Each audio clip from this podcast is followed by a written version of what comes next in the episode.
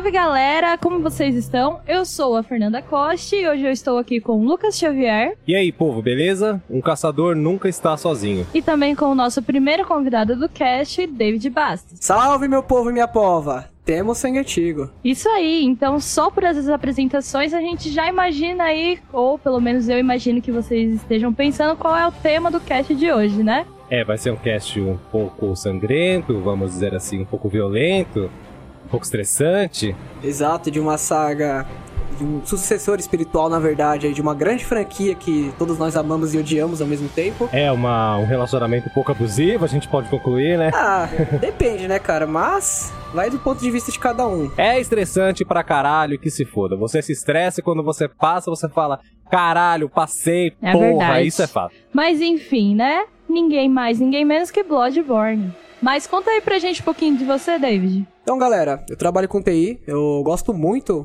é, de tecnologia, sou muito fã de games desde pivete. E fico muito feliz de ter sido convidado para falar uma franquia que eu considero muito, que é o Bloodborne, que é o su- sucessor espiritual aí de uma franquia que eu amo muito, que é o Dark Souls. Então é isso aí, bora lá, vamos ver o que vai rolar nessa conversa. Muito bonito, muito bem falado. Então, sem mais delongas, bora desbugar essa caçada, solta a vinheta.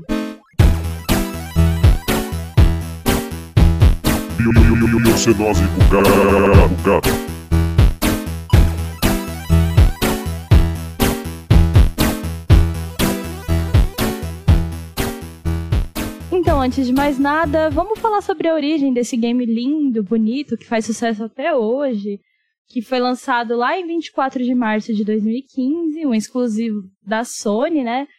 É. Chupa a Microsoft. Até hoje, né? Porque o cara vai lançar um videogame sem exclusivo. É, cuidado que isso aí dá uma, dá uma treta Ah, aí é nós, verdade, hein? tem que engolir seus cachistas. Mas enfim, voltando aqui, foi um jogo projetado pela From Software e dirigido por ninguém menos que Hideta Miyazaki. Não sei se o nome dele fala assim mesmo, viu, gente? Desculpa se estiver errado. É, aqui nós é BR e não é obrigado a falar os bagulho tudo certo não, beleza? É, a gente tenta, mas, né? Mas enfim, pra quem já jogou o jogo, já notou que ele tem uma pegada bem sombria, né? Uma coisa mais gótica, com uma estrutura bem inspirada na era vitoriana, né? Como a gente falou aqui, ele foi dirigido pelo Hidetaka, né? Um grande gênio aí dos games. Mas eu vou passar a bola pro Lucas, que ele que manja mais desse assunto aí. Muito obrigado, muito obrigado por essa honra. Mas bora lá. O legal de falar do Hidetaki Miyazaki é que parece que ele meio que segue uma meio- até meio que clichê, entre escritores, é, autores, é, que é o quê? Ele teve uma infância não muito feliz, né? Ele, ele era uma criança pobre, a família dele era pobre, passava por necessidades financeiras, só que ele gostava muito de ler. Então, o que acontece? Ele vivia enfiado dentro da uma biblioteca pública que tinha perto da casa dele, onde ele morava, que ele acabava consumindo bastante muitos livros, ele lia bastante. Só que muitos desses livros eram livros, vamos dizer assim, meio que avançados, eram livros avançados até demais para um adulto japonês ler. Então, só aí você já vê que a criança já é especial, né? Prodígio, garoto prodígio. Exatamente, já nasce com dom aí. Só que muitos desses livros que ele acabava pegando era, era em inglês. E aí o que acontece? Ele, ele até sabia um pouco de inglês, mas mesmo assim algumas coisas, algumas palavras acabavam faltando, né? Igual a gente quando jogava no Play 1, no Play 2. Meio que você interpreta, né, de uma maneira diferente. É, você porque você, você, Você não. deduz, você usa a Exatamente. imaginação, isso que era o legal. Você meio que tem que usar a imaginação pra cobrir algum buraco, né? Isso. Algumas coisas ali já eram jogadas, mas outras ele tinha que usar a imaginação pra tapar o buraco, né? E isso vai ser bem importante aí mais pra frente pra refletir a obra dele. Bom, seguindo com sua vida agora um pouco mais velho, ele consegue um emprego relativamente estável, né, numa empresa que desenvolveu o sistema Java, né, um sistema bem famoso. E um belo dia um amigo dele chega e fala assim: "Olha, joga isso daqui". E esse jogo era nada mais, nada menos que Ico, Ico, eu não sei como é que funciona.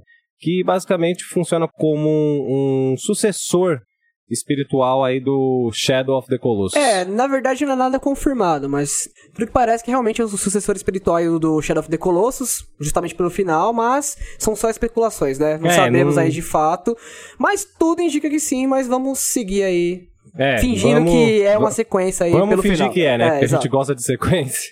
Mas enfim, ele jogou esse jogo, né? O, o Aiko. E ele gostou bastante desse jogo, né? Da arte, da história, da ambientação. E ele acabou se interessando pelo, por produzir jogos, né? Então ele, ele, ele resolve sair do emprego dele, né? Pra se meter no mundo de design de jogos, né? Que eu acho que é, um- é uma atitude até meio que, um, vamos dizer assim, corajosa até demais, né? Porque o cara não tem experiência nenhuma. O cara tem que gostar muito, né? Porque É. tem que ter uma paixão, porque abrir mão de um, algo, algo que tá garantido, assim, pra seguir o sonho, é realmente complicado. Mas não acabou é. dando certo no final das contas, né? Sim, é provando aí que, que, que nunca é tarde, né? Se Exato. você é um gênio aí, se você manda bem pra caralho, já ajuda Você muito. tem um diferencial, amigo, você vai longe. Exatamente. E aí o que acontece? Ele foi tentando arranjar o seu lugar no mundo, né? Conseguir um emprego na área. Só que como ele não tinha nenhuma experiência, nenhuma empresa contratava. Até que uma bela empresa, que graças ao bom senhor, que essa empresa aceitou ele, porque senão não saberíamos o que poderia acontecer, era nada mais nada menos que a From Software, né? A From Software pegou e falou, então tá, vamos dar uma chance pra você, mostra aí que você sabe fazer. Aí um dos seus primeiros trabalhos como design de games foi com um jogo chamado Armored Core Last Raven, que era um jogo assim mais futurista, né? Não, não tinha muito a ver com a pegada dos jogos que ele iria acabar sendo reconhecido mais pra frente. Mas mesmo assim ele estava fazendo um trabalho legal, até que um dia ele viu que tinha um projeto que a própria empresa tinha estava vendo como um projeto abandonado, que era para ser uma sequência de um jogo chamado Kingsfield. Era para ser um jogo situado numa era medieval, uma era medieval gótica, trevosa, só que o projeto não estava rolando. A tech demo estava horrível, é, os, os avanços não estavam sendo eficientes, enfim, o jogo estava uma porcaria. Só que aí o Hidetaka se interessou, né, por aquele universo, ele falou, ah, então tá, deixa eu assumir a direção desse negócio aqui só pra, só pra ver o que, Aí que rola. resultou no quê? Nosso querido Demon Souls, amigo. Exatamente, nossa, o... A o- origem de tudo, a origem do grande É, a sucesso. origem de tudo, que tudo que veio a partir daí é uma, é uma inspiração de Demon Souls, e aí ele deslancha, né? Porque, claro, ele- o Demon Souls ele não teve uma repercussão muito grande logo de cara, né? Ele vendeu pouquíssimas cópias, mas depois que ele lança o Dark Souls, né, que acabou virando sucesso, as pessoas começam a prestar atenção em Demon Souls, começam a prestar atenção em quem é Hidetaka Miyazaki, e aí deu no que deu, né? O cara começou a desenrolar esses todos os jogos que a gente conhece, né, que são jogos incríveis, que é Bloodborne, Dark Souls e Demon Souls. Não se esqueça de Sekiro também, que ganhou como jogo do ano, né? É verdade, Primeiro teve jogo Sekiro. da franquia Souls, aí ganha como jogo do ano. Finalmente, né? então- finalmente, porque é muito merecido. Enfim, o mérito chegou, né? Sim. É, né? Não à toa ele é o presidente da From Software desde 2004, né? Isso. Então o cara é bom mesmo. Exato. Né? Engraçado que ele nem esperava do prêmio que ele ia ganhar no na premiação que teve do Game Award. Ele não botava fé, não. O jogo dele Ele concorreu. ganhou? Eu não, eu não sabia. Ele, o Sekiro, ele ganhou como jogo do Ah, ano. o Ele não botava fé e ele já achou até estranho o jogo dele competir, porque ele achou a princípio que o pessoal não ia gostar, porque mudou muito da fórmula, né, que o pessoal gostava, mas pelo contrário, foi o primeiro jogo da franquia do cara que ele ganhou o prêmio como jogo do ano e ele desacreditado ganhou aí como jogo do ano. É, isso prova que dá pra você fazer mudanças Dá no pra você tradicional. fazer mudança do tradicional que dá muito certo. Porra, deve ter sido muito gratificante Sim. pra ele, né? Mas beleza. É, vamos entender um pouquinho mais também agora da história do Bloodborne, porque olha, eu joguei, fechei, entrei no Game Mais, mas ainda tem muita coisa que eu não entendo da história, acho muito confuso, tem que ficar vendo vídeo e eu não tenho paciência pra isso. Sério, não tenho. Não tenho paciência pra ficar vendo vídeo de várias pessoas explicando porque tem aquela coisa escondida e aquele outro item, tipo, ai, sem Mas, paciência. tipo, você tá querendo dizer que você não gosta de entender a história, já que você não conseguiu entender a história no jogo? Não é que eu não gosto, é que eu gostaria de entender isso no jogo e não ter que sair do jogo pra procurar, entendeu? Então, aí que está a graça. Os jogos é, que ele faz, a intenção é não te dar a narrativa de uma forma fácil. Ele quer que você utilize a sua imaginação, é, explore aquele mundo que ele criou pra tentar entender o que está acontecendo, pra você começar a se encontrar e ligar os pontos. Ah, então ele sim. faz, ele te força a, a, querendo ou não, fazer parte daquele universo explorar as possibilidades que ele tem.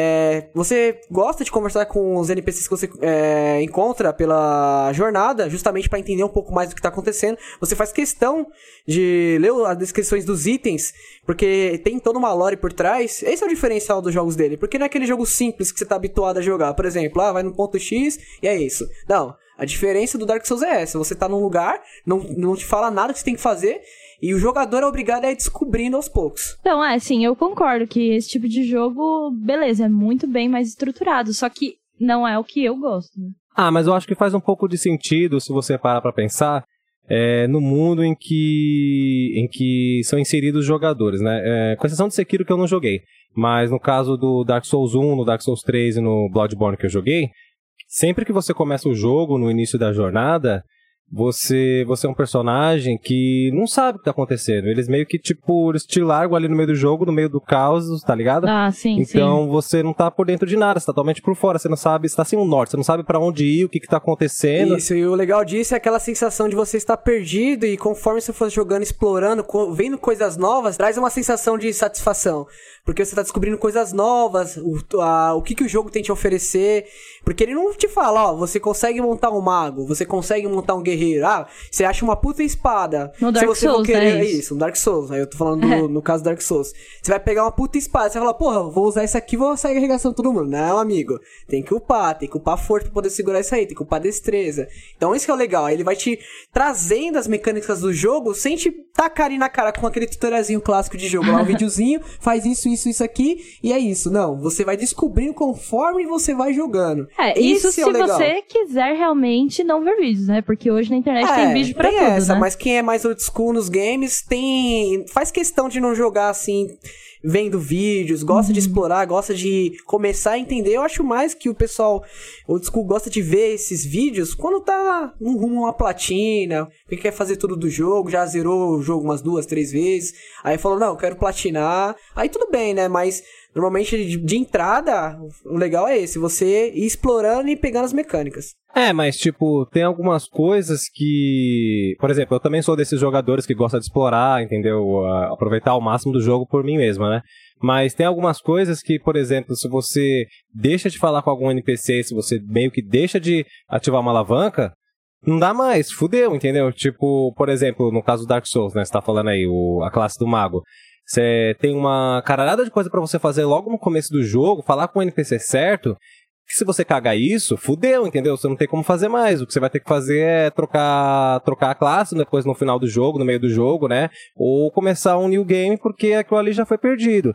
Então, às vezes, pode ser que seja bom você pelo menos dar uma olhadinha ali no YouTube pra ver o que você tem que fazer pra É. não perder o jogo, Até né? eu concordo. Mas não precisa ver o vídeo inteiro. Isso, até eu concordo, mas é, o jogo te traz um outro ponto interessante. Porque, por exemplo, ele, ele faz você pensar no seguinte ponto: vamos supor que você zerou, seguiu uma determinada rota aí no jogo. É, aí você pode pensar assim: pô, se eu zerar de novo, em vez de fazer aquilo, eu fazer outra coisa, qual será a consequência que vai dar? Isso é interessante, porque você fazendo uma ação diferente com um NPC, o que seja que você faça, você vai ter um retorno diferente. Então, essa é o legal do, do jogo. Parece que quantas vezes mais você joga o jogo, coisas novas você descobre. Então, não, não parece um jogo re- repetitivo. Parece mesmo você sabendo de cabo a rabo, mas sempre que você joga, parece estar jogando alguma coisa nova de novo. Não só na questão aí da história, mas também na questão das builds, na questão dos NPCs, que tem ações diferentes, é, coisas que podem mudar aí durante o jogo, determinadas ações, e os finais também, que não é um final fixo, né? Você tem três possibilidades aí, pelo menos no Dark Souls, de fazer finais diferentes. Mas pra você chegar nesses determinados finais, você tem que seguir uma rota aí diferente uma da outra. Então isso é muito interessante. Ah, sim, é, de fato, mas é, eu concordo com você, dificilmente o jogador vai entender a história do Bloodborne, né, que é o que a gente tá falando aqui no cast de hoje, vai entender a história de primeira, né, você tem que jogar muito, prestar atenção em muito é, um detalhe, jogo que te força né. a jogar mais de uma vez se você ficou apaixonado pra entender um pouco mais da história. É, por exemplo, qual o papel do personagem principal de quando você começa no Bloodborne? Eu digo, tipo, qual o seu objetivo? Calma lá que pra gente chegar no objetivo do personagem, a gente vai ter que ver uma história que começa muito mais atrás, que vamos começar a contar a partir de agora.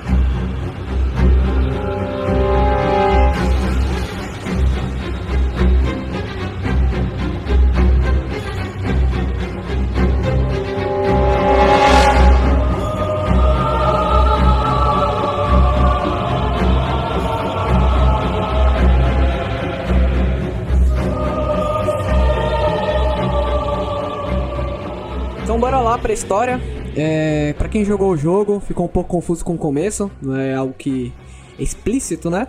Mas é, o, o início do jogo, é, digamos que já seria um, algo bem mais avançado aí da história do que o início do início mesmo. Então, como começa toda essa história?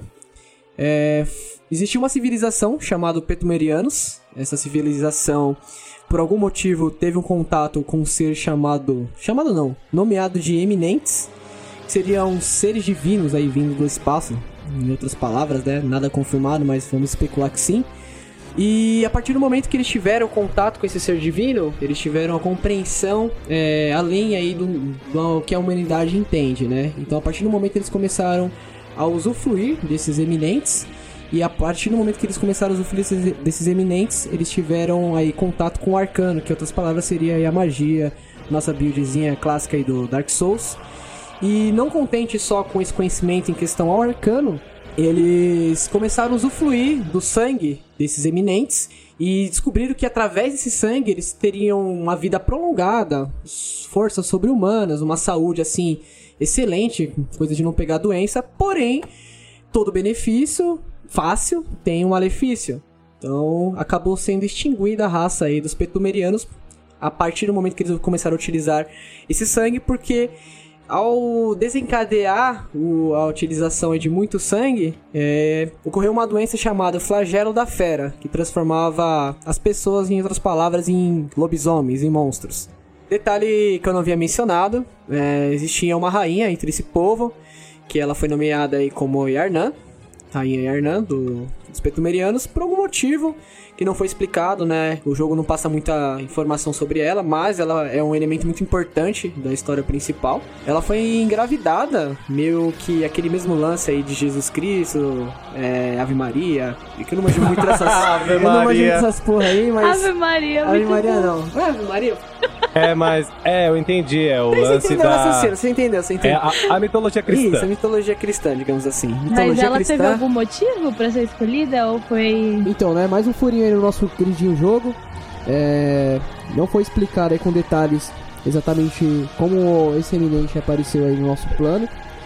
É, por algum motivo, sem um propósito explícito, ele engravidou aí nossa querida rainha. Esse ele está falando quem? É o. O Odeon, que é o o eminente? o eminente que veio aí de um plano superior, que teoricamente pode ser espaço, tempo, etc. Ah, Não então tem ela uma se definição. fudeu, né? Igual a, É, a ela Maria. que- é isso, ela meio se fudeu que nem a Maria. Simplesmente engravidou do além e É, teve que não- assumir aí o. Sem consentimento total, Isso, né? Teve que assumir aí Que o ótimo. filho dessa entidade que ela desconhecia, né? Porque até então ela- eles tiveram contato com o iminente, porém o jogo não menciona qual foi o primeiro iminente que eles tiveram contato. Só que infelizmente, por algum motivo desconhecido, quem sabe no próximo jogo passem mais detalhes, né? Esperamos. Quero muito Bloodborne 2, né? Meu, meu amigo. Quem Que a gente espera que seja Esperamos lançado um que dia, seja tão né? bom, né? PlayStation 5 chegando aí, mas enfim. Mas infelizmente, é, não foi mencionado aí o motivo, a causa, a razão e circunstância de ela ter perdido aí o filho. Sim, aí o que acontece? Depois que os pitumerianos desenvolveram essa doença do flagelo da fera, eles basicamente começaram a entrar em extinção, né? Eles Sim. começaram a atacar uns aos outros e aos poucos foram deixando de existir. Aí, muitos anos depois, numa universidade chamada de Bergenworth, descobre esses, essas ruínas pitumerianas, né, esses labirintos, e eles descobrem que os pitumerianos conseguiram entrar em contato com, com, com esse eminente, né? Então, a partir daí, eles começam a estudar os pitumerianos e o que são esses eminentes e eles começam a ficar loucos, né? Tipo, imagina você descobrir que é possível entrar em contato com o Deus propriamente dito, que alguém conseguiu fazer, sabe? Então, deve ter sido algo que a galera deve ter ficado. Porra, mano, pelo amor de Deus, é a mesma vamos ideia conseguir lá. de, por exemplo, a pessoa ter contato com alguma vida em outro, outro planeta. É a mesma ideia. É, um outro plano é um Sim, ser místico. Plano, é um ser místico que tá desconhecido além da compreensão. É, eu acho que o negócio Deus, mais né? é também por conta do sangue, né? Que faz coisas absurdas. É, então, só que até o prezado momento eles só descobriram que eles entraram em contato, só descobriram que eles conseguiram o arcano, né, como o David falou, só que eles ainda não sabiam exatamente o que aquele sangue fazia, né? Eles começaram a partir daí então a fazer os estudos, e quem era o líder dessa universidade era o mestre Willen, que que acontece? O Mestre William, ele, depois que ele vê o resultado do sangue e ele entende que aquilo causou a destruição dos pitumerianos, ele decide fazer assim, bom, tá, isso aqui então não é pra mexer. Esse sangue aqui, tipo, tem seus benefícios, mas vamos tentar encontrar outro modo de entrar em contato com os eminentes, porque esse aqui que eles usaram não deu certo. Aí a partir daí ele começa a fazer um estudo mais científico, vamos dizer assim, da coisa. Então, quanto mais ele começa a compreender os eminentes, ele conclui que mais olhos começam a surgir de dentro do cérebro, porque para você conseguir compreender de fato uma criatura, uma divindade, né, que são os eminentes, seres de outro plano e tal, você literalmente começa a ficar louco, porque você o seu, o seu cérebro não aguenta, sabe? Aquela coisa do inalcançável. Ah, sim, mas que tipo de estudo ele fazia? Não entendi muito bem. É, no, no jogo eles não mencionam muito, é aquilo que a gente falou no começo do cast, né? Muita coisa, eles simplesmente só falam, ó, tal fulano fez isso, eles meio que não explicam como. Mas, sei lá, a gente deduz aí que seriam estudos, meios de começar a entender como é que funciona o comportamento deles, ou sei lá, qualquer mínimo vestígio que você encontra lá nos labirintos pritumerianos, faz uma autópsia, essas coisas assim do tipo, sabe? Aham. Porque, na verdade, isso aqui é, é só um chute, tá? Eu, se alguém estiver ouvindo aí e falar assim, ah, nada a ver isso aí que você tá falando, é, me desculpa. Se você tiver aí souber exatamente o que, que o Mestre Wheeler fez para entender os eminentes, por favor, me conte. Mas, enfim, de qualquer forma, o jogo explica, né? Ele dá esse fato de que o lance de você estudar os eminentes, quanto mais você os compreende, literalmente mais olhos saem de dentro do cérebro. E isso no mais literal possível, sabe? Então, muitos dos experimentos dele, que ele acabava utilizando os próprios alunos, aí você já vê que ele é, que ele é escroto, é, acabaram resultando em seres, criaturas horrendas, cheias de olhos, parecendo uns insetos assim, muito nojentos e absurdos. Seriam tipo experimentos falhos, né? Que ele acabou conseguindo, por entre aspas, realizar. Só que mais pra frente acontece algo que eles não esperavam e acabam descobrindo que em uma determinada vida de pescadores, um eminente simplesmente encalhou ali nas praias e o eminente ainda estava grávida. Aí começaram os murmúrios e o mestre William mandou dois de seus discípulos para a vila para verificar aí esses boatos e ver se tinha mesmo um eminente lá encostado na areia na praia. Esses discípulos que ele mandou são dois personagens muito importantes para essa trama, que são Lady Maria e o German. Mais para frente a gente vai falar um pouquinho mais sobre eles. É, quando eles chegaram lá, o que, que acontece? O eminente que estava grávida é chamada de Cos. E durante o nascimento do filho dela, ou antes disso, ela acaba espalhando uns fluidos dela, fluidos corporais, né? O problema é que esses fluidos acabam contaminando a vila inteira. Então, o que que acontece? O German e a Maria se viram meio que obrigados a exterminar todos os habitantes daquela vila. Porque eles estavam começando a virar umas coisas meio escrotas, assim, sabe? Meio, meio peixe, meio sereia. Eles viram que, tipo, meu, não acho que vai dar muito certo isso daqui. Deu ruim, deu ruim. Deu ruim, deu ruim. Eles até tentaram ver também se essa forma de contaminação elevava os habitantes a de repente ficar mais próximos dos eminentes, perfurando o crânio deles. Inclusive, é até um dos índices que você acaba encontrando nessa vila. Vários crânios de pescadores perfurados, porque é aquilo que a gente falou, quanto mais você compreendia os eminentes, mais olhos surgia dentro do cérebro. Então eles começaram a perfurar para ver se de repente, pelo menos isso aconteceu, né, nessa contaminação, mas infelizmente não, a galera ali só ficou contaminada. Nada pesado, né, o jogo? É, não, nada pesado. Então já começa por aí, né? Os caras tentando entrar em contato com os eminentes, o que que acontece? Pá! Vai ter que exterminar a vila. Mas também, né, não vamos não vamos pôr a culpa neles porque já tinha dado merda, né? Eles chegaram lá justamente porque de repente apareceu um eminente lá. Então eles tiveram que fazer um massacre? Sim, é pesado, pesado pra caralho. Mas tipo, é isso, era, era isso ou deixar você vivendo lá como uma sereia, uma coisa escrota, né? É, e corria o risco de passar pra outras civilizações. É, outras, outros, outros povos aí outros e tal. povos, etc. Da onde que o German e a Maria surgiram? Então, é dito que eles são discípulos, ou que pelo menos eles fazem parte da universidade. Ah, sim, então eles faziam parte dessa mesma universidade. né? Beleza. Então tem mais um item nessa parte aí da vila que acabou ficando como item crítico. Que, como eu falei, o eminente Cos estava grávida. E seu filho, eles acabaram retirando do corpo dela, né? Pra levar pra fazer experimentos. Porque eles pensaram, putz, então é agora. Esse outro aqui morreu, né? Morreu no parto, então vamos ficar com o filho para realizar os estudos. A partir desses estudos, ou seja, você tem ali como se fosse um ET para fazer uma, uma autópsia. Você consegue ter uma compreensão ainda melhor do, do bagulho que você tá mexendo ali, entendeu? E a partir daí o Mestre William consegue, mais ou menos, né? criar um, um eminente com sucesso. Até então fica subentendido que ele utilizou um de seus alunos e transformou ele em um semi-eminente, que é a Rum, a aranha inexpressiva. Inexpressiva, tá certo? Isso, inexpressiva. Inexpressiva. Literalmente inexpressiva. Sim, é, não tem, muita expressão. Nenhuma expressão. Ela é um pouco tadinha, né? A ela é gente um enfrenta ela no gosta, jogo. né?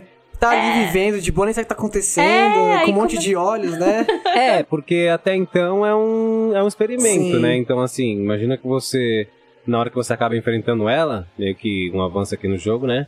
Você vê que ela fica mais no canto dela, né? Mas a gente já vai chegar lá. Ah, eu achei ela muito tadinha. Não, pra mim é asqueroso e é isso.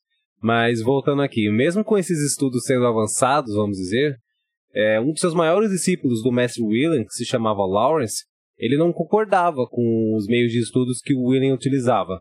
O Lawrence entendia que, na verdade, a forma mais fácil, mais prática, ou a forma correta, vamos dizer assim, de você entrar em contato com o eminente, seria através do sangue antigo, mesmo sangue que os sumerianos lá usavam que deu ruim. Só que o mestre William já falou, olha, vai dar certo. Só que o Lawrence, como ele bateu de frente nessa tecla, ele fala assim, não, beleza, então eu vou vazar, vamos nos separar, porque a gente não concorda mais como progredir isso.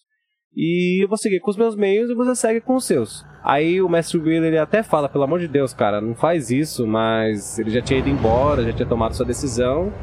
E aí é que a história começa a piorar ainda mais, se é que é possível.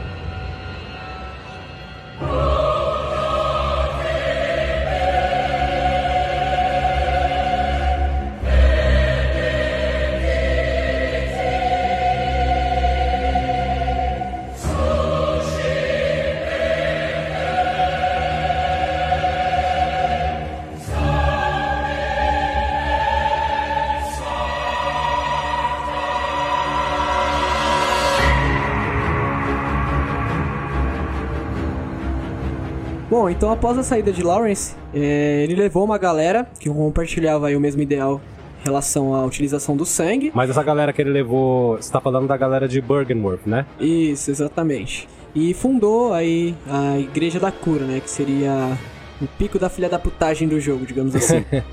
Eles trouxeram uma cura, teoricamente, algo milagroso, que era esse sangue dos eminentes que eles haviam descoberto. E começaram a distribuir para população de Arnam, que seria uma referência a uma cidade, né, que se passa o jogo, na verdade, que é uma referência aí da rainha petumeriana.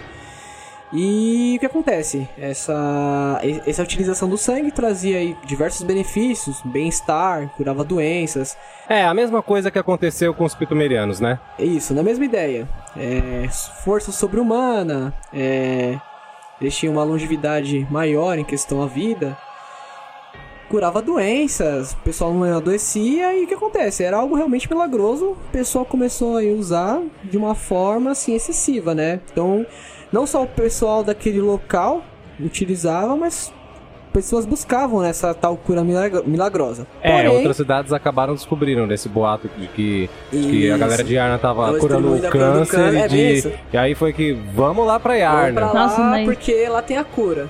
Mas esse Lawrence é meio tapado, né? Porque ele fez parte da pesquisa Então, do... aí ele, o objetivo dele era realmente que o povo utilizasse o sangue pra tentar ter um contato com o eminente, porque ele acreditava que quanto maior a utilização do sangue, seria a chave pra entrar em contato com o eminente, que já era diferente em questão William, né? Ele já tinha outro conceito aí, que era quanto mais conhecimento você tinha sobre eles, eh, você cria, criava os olhos lá de forma literária dentro do cérebro, Sim, você sim. conseguia enxergar algo além da compreensão. Então, Mas, tipo, ele, ele participou da pesquisa do, do mestre dele e ele não pensou, ah, é, então os Pitmerianos foram um. Como que fala? Extintos, né? Extintos. Sim. Meio que extintos por causa do sangue, né? Que eles usaram e viraram bichos, essas coisas aí.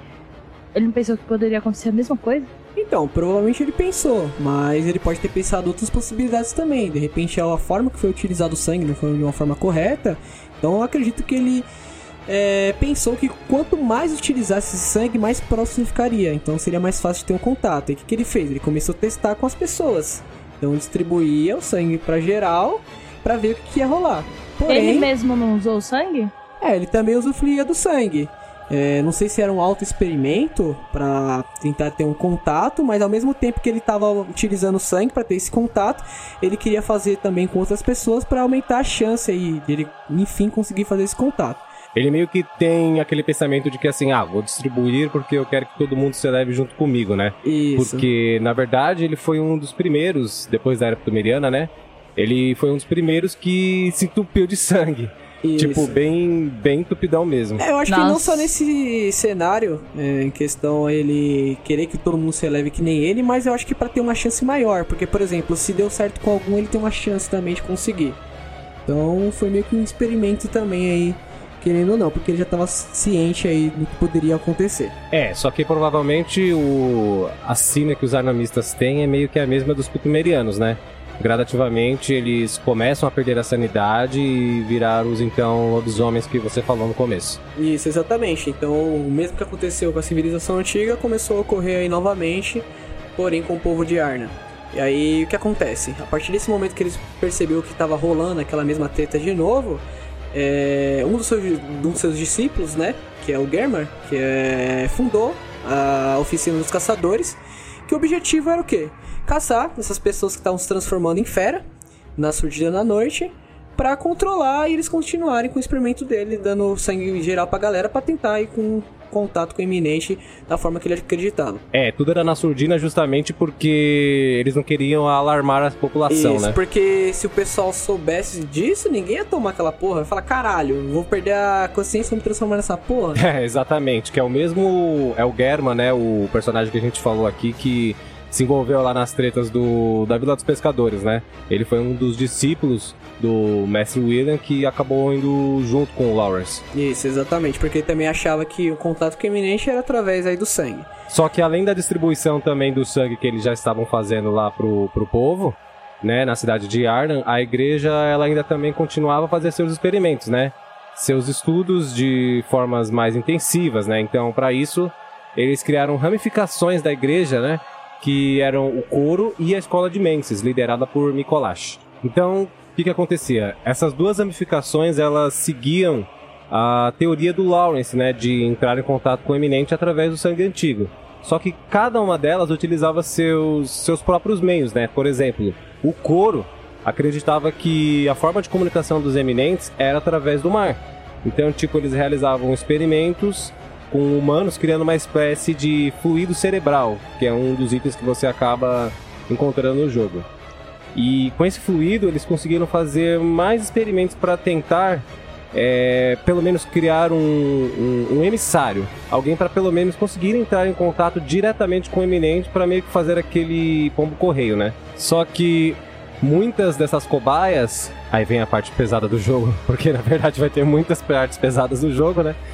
Mas muitas dessas cobaias eram crianças. Então eram crianças que a igreja é, pegava, né? Usavam para experimentos direto de um orfanato.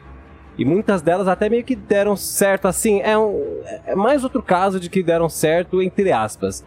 Porque também resultavam em experimentos em que, mesmo assim, o ser ele acabava ficando com, com, com muita dor interna, com muito sofrimento, enfim, né?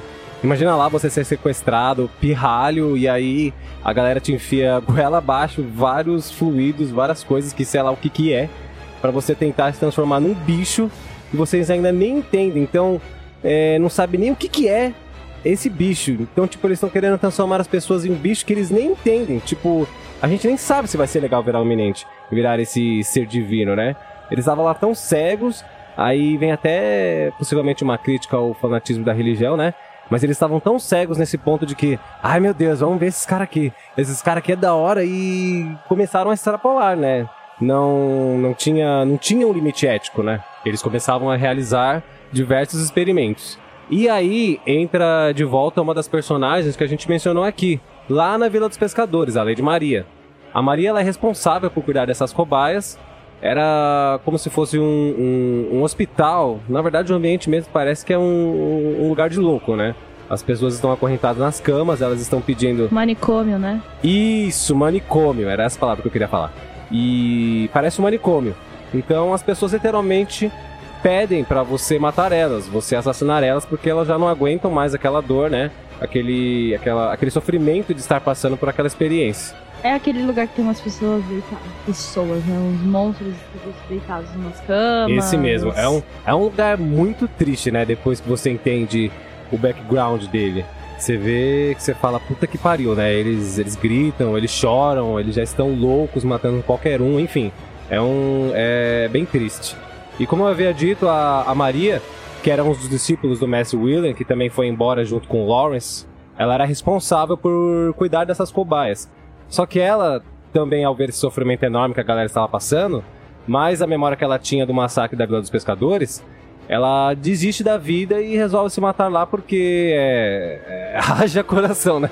Sim. tipo, é muito. Você tá com. Nossa, não dá, eu, é, é um peso na consciência de ser responsável por, por, por tanta merda, né? Por tanta bosta. Exatamente, é, é, é meio que você pensar até onde a humanidade vai em busca de poder, cara. As atrocidades, assim, que são capazes de fazer visando aí um poder. Sim. Mas tem pessoas que não aguentam a repressão, que foi no caso da Lady Maria, que acabou tirando a própria vida.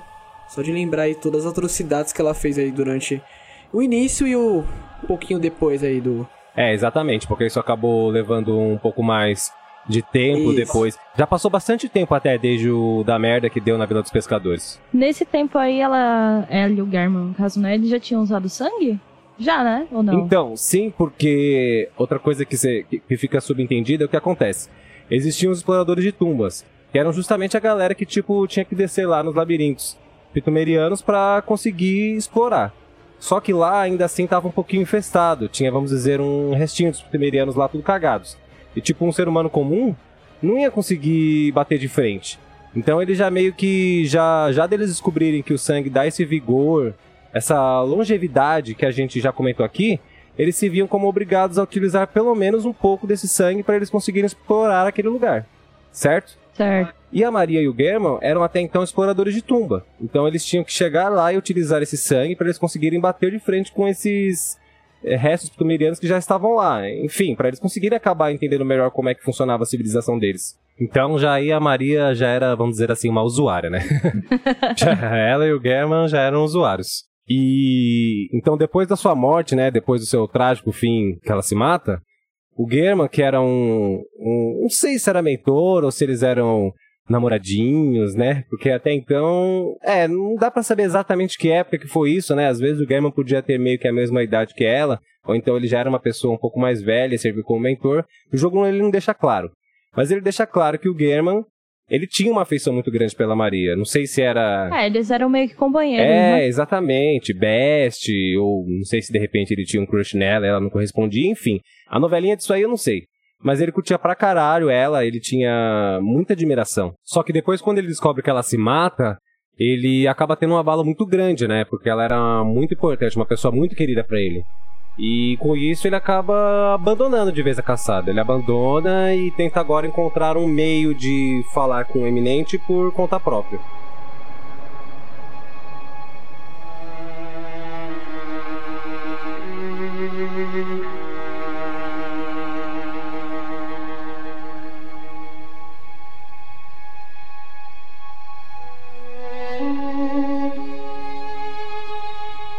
Então seguindo a sua busca, em algum determinado momento do jogo que não foi mencionado, ele encontrou um terço de cordão umbilical que pertencia ao eminente. E assim que ele encontrou, ele teve esse contato que ele tanto queria. E o contato que ele teve foi com a presença da lua, que a gente vai explicar um pouquinho mais pra frente quem seria aí o esse eminente, né? E após isso, foi gerado o sonho do caçador.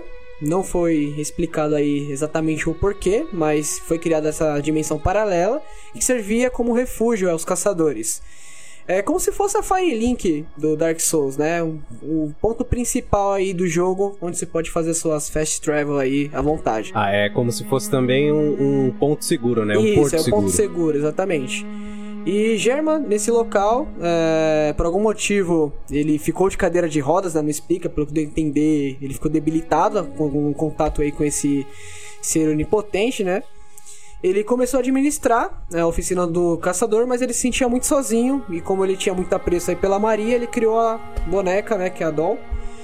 Que é uma referência, assim, clara da Maria, né? E nesse mundo, por ser um mundo paralelo, essa boneca chegou a ganhar vida. É, é engraçado que no começo, é, a personagem Maria, ela não é revelada a nós no começo do jogo, né? É Só tem, você tem um contato logo de imediato, assim, no começo do jogo com a boneca, que, que, que é a cara da Maria, né? É é a Maria ali com, com roupas de boneca, né?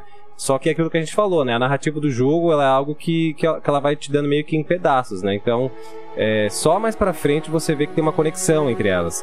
E, e aí você vê que de fato el- elas são meio que a mesma, a mesma pessoa, não, né? Porque uma é uma pessoa, outra é uma boneca.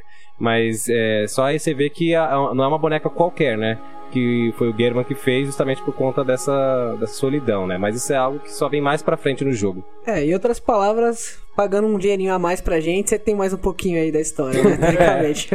Certo, então, seguindo aí o rumo da história, ah, após essa explicação aí sobre o sonho do caçador, em Arnan, com o excessivo uso aí do sangue, começou a aumentar a quantidade aí de pessoas se transformando em fera, enlouquecendo, até um ponto que era impossível a, é, Perceber, né? e é impossível não perceber, encobrir, né, digamos assim. Então, a própria igreja fundou seus caçadores. Um dos primeiros é o Ludwig, que é um dos melhores bosses do jogo. Convenhamos, que boss, que trilha sonora, amigo.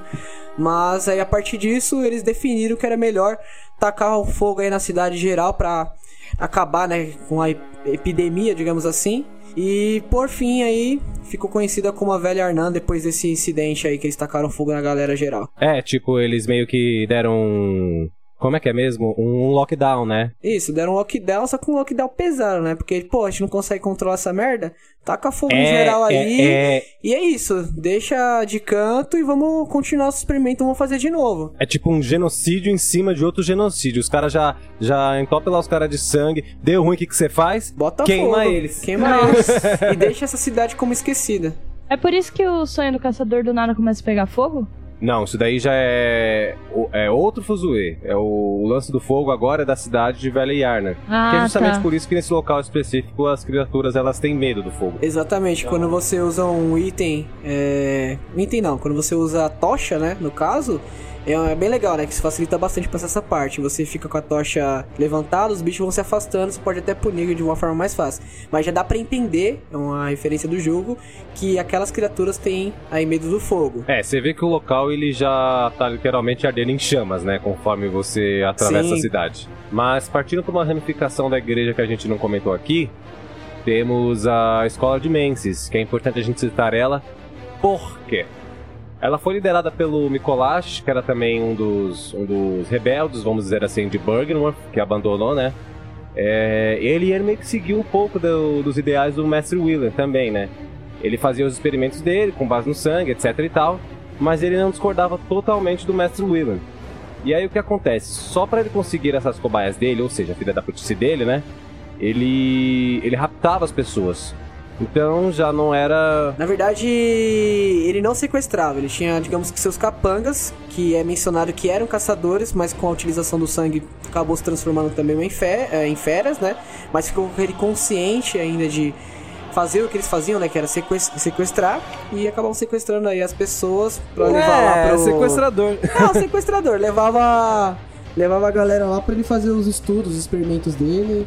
É foda, né? Tá Exatamente. vivendo sem sequestrado, você não sabe o que tá acontecendo, você aparece no lugar e você... É, é uma, tá sujeito a- é uma cidade acolhedora, né? exatamente. Podemos concluir.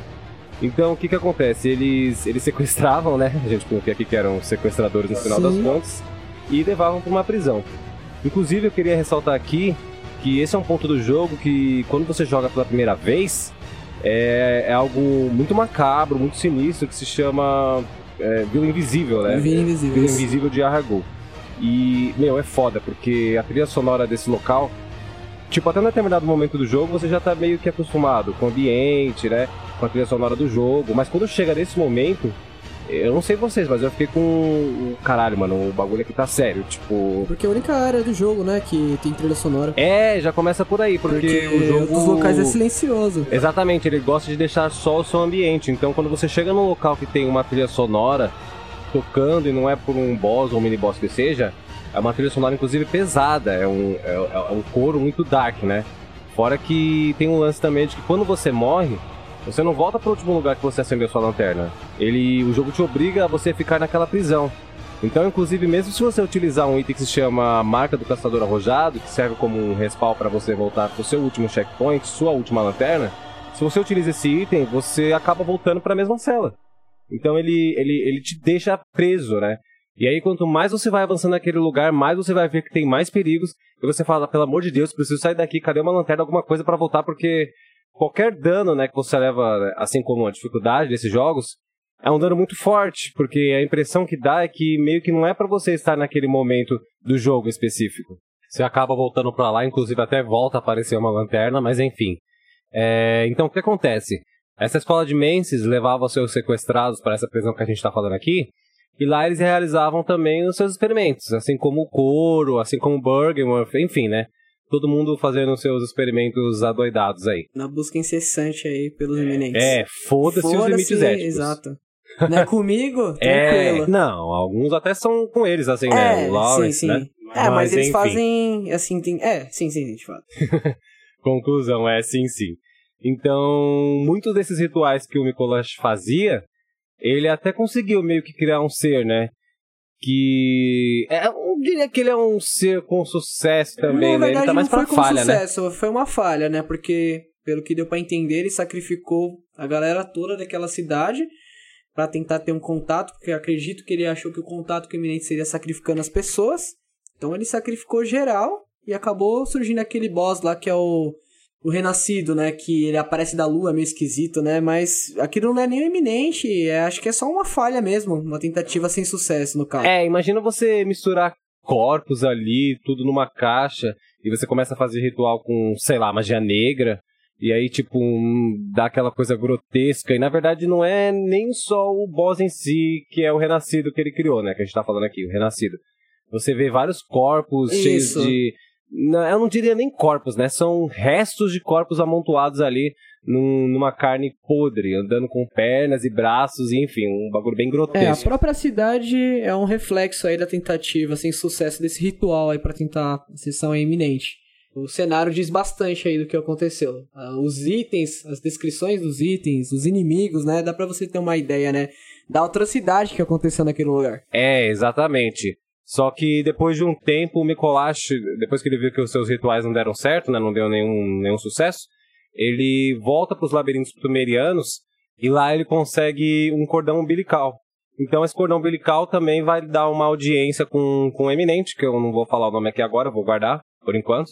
Mas basicamente o que acontece é, é exatamente o que aconteceu com o Germa, né? Você pega o cordão umbilical, isso te dá o direito a ter uma audiência com, com o Eminente.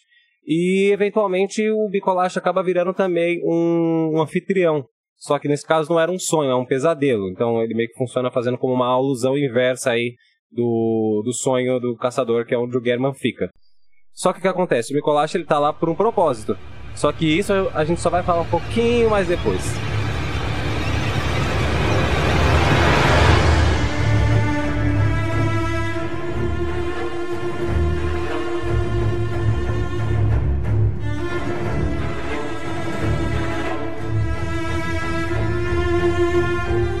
Pois bem, após de toda essa explicação inicial, finalmente chegamos ao início do jogo, galera. É, nosso querido caçador começa é, na clínica, que é conhecida como Clínica Iosefka. É isso, Iosefka? Ah, eu falo Yosefka. Iosefka, Iosefka. Acho Ah, que Iosefka é mais não- bonito. Não tenho certeza, mas enfim. Fica aí a gosto do cliente. Exato.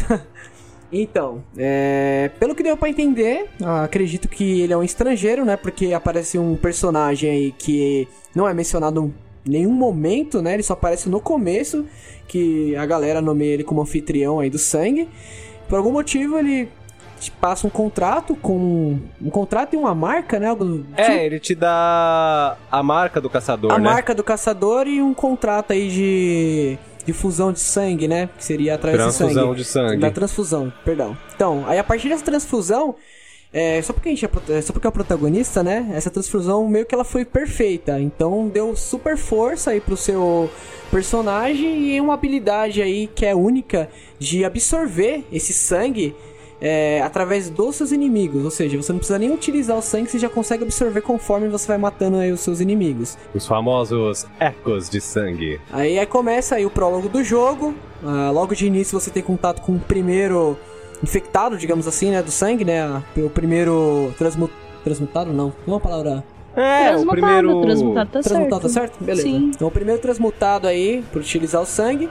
É, o jogo te obriga, né, você morrer pra desencadear algumas informações interessantes da história. Inclusive, eu queria dizer que, é, que eu fiquei que nem um trouxa, acho que todo mundo ficou que nem um trouxa tentando dar tapinha, golpe de karatê naquela Ah, bosta mas se o cara manja o jogo, já dá pra É, fazer, dá porque- pra matar ele de primeira e bugar, dar uma bugadinha no jogo, uma aceleradinha. Ah, não, que dá, dá, mas, por exemplo, como o, o jogo ele é apresentado pra, pra, Pra jogos, morrer, pra né? jogadores inexperientes, né? Você, você já pensa, Dark Souls e Bloodborne são jogos difíceis. Aí você tromba um lobisomem dele e você fala, mas caralho, eu tô dando golpe de karatê? É difícil, mas não chega a ser tanto, né? E você meio que engole, porque você fala, bom, falaram que é difícil, então vai dar pra matar no karatê. Até dá, mas o jogo não te dá É, tem essa um, tem um macete, tem um macete da, da face, na verdade. Ah, não, claro que dá. Pra quem hoje eu manja, consigo hoje em matar. dia é, é, É, mas coisa pra mais quem é fácil. iniciante, Pra lá quem é iniciante, não matar. conhece, vai se matar. Na verdade, vai se matar, porque você vai dar dois tapinhos, o cara vai te morder e você vai pra vala. Simples assim. É. Não tem segredo.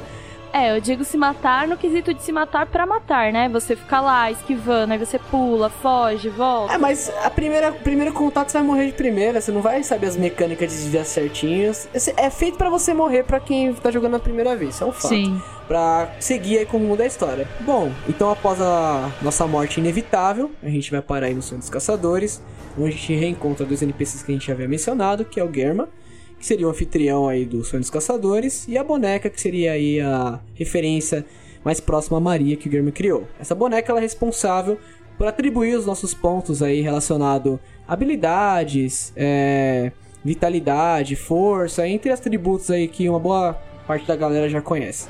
Sendo assim, agora você é oficialmente um caçador e agora começa a sua jornada pela matança que você vai acabar fazendo, né, se deparando pela cidade de Arden. E aí agora na cidade, é, o que, que acontece? Não são só mais os caçadores que estão caçando. É, todas as pessoas que utilizaram sangue, né, elas também estão nas ruas com tochas, com tridentes, com facões, elas também estão caçando. Porque o que acontece? Aquilo que a gente falou no começo, as pessoas elas começam a perder a sanidade. Então, é, elas começam a atacar qualquer pessoa que para eles eles acham que representa perigo. Então, um estrangeiro, que é você, por exemplo, no caso, chega lá, eles vão e meio que parte para cima, parte pro pau. Então, é aquela coisa meio que meio que zumbi, sabe? Só que tem uma coisa, você tá matando pessoas, né? Tem até uma parte quando você encontra um caçador na, na antiga Yarda, né, que a gente falou que tava queimando lá, que ele fala assim, então, você tem que parar pra pensar que você não tá matando feras, você tá matando pessoas, pessoas inocentes. Então aí você percebe que, que, que o que você tá fazendo também é, é escroto, né? Você fala, porra, até eu tô fazendo escrotice aqui nessa porra e, tipo, meio que não tem como fazer. Mas é, é isso, né? As pessoas já estão fazendo, já estão virando bichos, né? Já estão chegando já em suas formas bestiais, vamos dizer assim. Então é meio que como um genocídio necessário, não sei dizer. Na verdade, necessário, né, cara? Porque se você não praticar, provavelmente vão matar você, né, cara? Então. É, o que a falta de uma vacina não faz, né? A gente sabe. Mas enfim, então você começa a explorar a cidade e você entende que a partir daí existem pessoas que estão trancadas dentro de casa, pessoas que não, não estão infectadas pelo sangue, algumas até estão, né? Mas a maioria tá, tá enfiada porque tá ali para se proteger, né? Porque afinal de contas não é nem um pouco seguro você sair na rua. Então, quando você tenta interagir com elas, né? Da, batendo na porta da casa delas ou interagindo até mesmo pela janela, elas, elas perguntam pra você, né? Ah, você que é um estrangeiro e tal, você que é um caçador, é, me fala algum lugar, conhece algum lugar seguro? Me fala um lugar seguro, porque pelo amor de Deus, eu não consigo mais ficar aqui, pelo amor de Deus, me tira daqui. E, e aí e você meio que não tem o que responder, na verdade. Você, a sua resposta é não, porque porque você não sabe, é como a gente falou, você tá inserido ali naquele mundo perdido e você sabe tão pouco quanto, quanto as pessoas, né? Sabe menos ainda do que as pessoas que moram ali na cidade. Então você vê que você aquele papel de salvador, né, que o, que o jogador normalmente ocupa em, nesses tipos de jogos, você você acaba não, não cumprindo, porque você não sabe de nada. Que é um pouco triste, né? Você vê que a galera ali tá desesperada, pedindo ajuda, porque estão passando uma situação de merda, né? Mas enfim. Aí mais pra frente, você acaba descobrindo um lugar chamado Distrito da Catedral. lá no distrito da catedral, é, o que, que acontece? Existe um, eles, um, incenso que, que repele os monstros. Enfim, os bichos não entram lá, entendeu? Tipo, é, o cheiro é muito forte, algo do tipo assim. Então acaba sendo que um lugar seguro. Então você, você pode, inclusive, chamar essas pessoas para abrigar aquele lugar para você manter elas né, a salvo. Então você faz todo o seu caminho de volta pela cidade, né? Porque você pode ir e voltar tranquilamente. Você faz todo o seu caminho de volta e aí quando você volta para falar com as pessoas, aí sim você tem a opção de dar o distrito da catedral como um lugar seguro. E eventualmente elas acabam indo para lá mesmo, né? Você pode levar aí mais ou menos um, umas 4 ou 5 um, cinco NPCs para manter seguro lá. Bora para frente, você avançando um pouquinho mais, é, o que, que acontece? O, o objetivo, que a gente até esqueceu de mencionar aqui, o objetivo do jogador até então, no começo da jornada, é apenas procure pelo sangue pálido.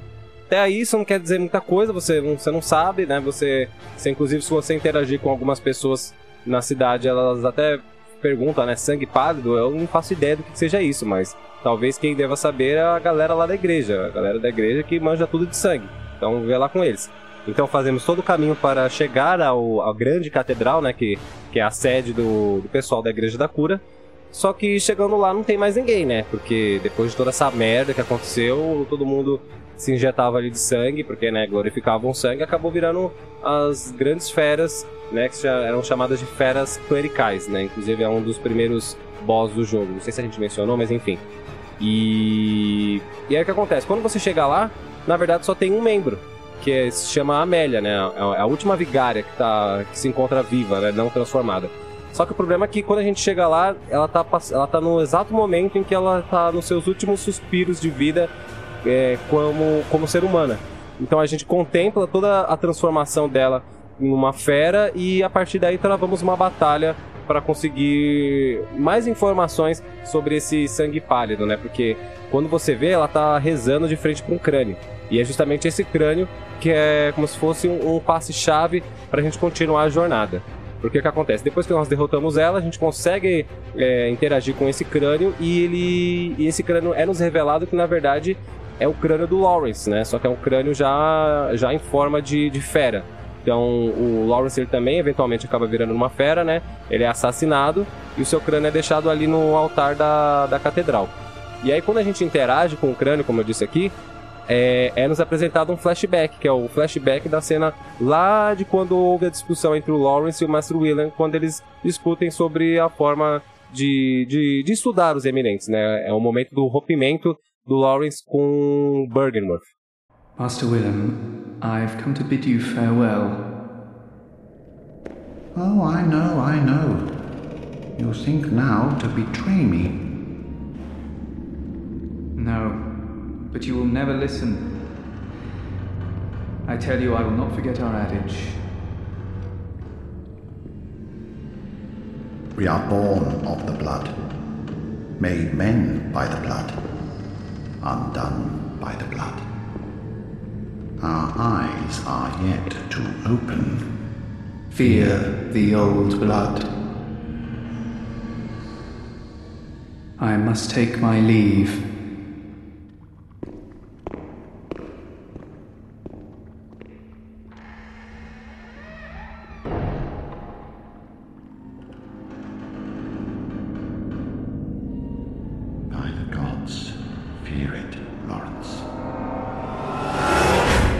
Após o diálogo que a gente acaba de ouvir pela primeira vez no jogo, é, agora a gente tem uma senha, uma senha que é justamente para a gente conseguir voltar para lá para Bergenworth, né, que é como se fosse a raiz do problema, né? Esse é o objetivo agora do nosso querido jogador, do nosso caçador. E essa senha é tema o sangue antigo. Então você entende que você tem que voltar lá para Bergenworth percorrer todo um caminho que na verdade é um local que já está como já tá como abandonado, então ninguém mais tem acesso à, à, à entrada dele. São só, vamos dizer assim, quem era do clubinho que conseguiria entrar. Até porque ele, depois de toda essa merda de novo, é, o local também ele já, a gente vai perceber que ele já é um local hostil. Mais um local hostil aí, pra variar.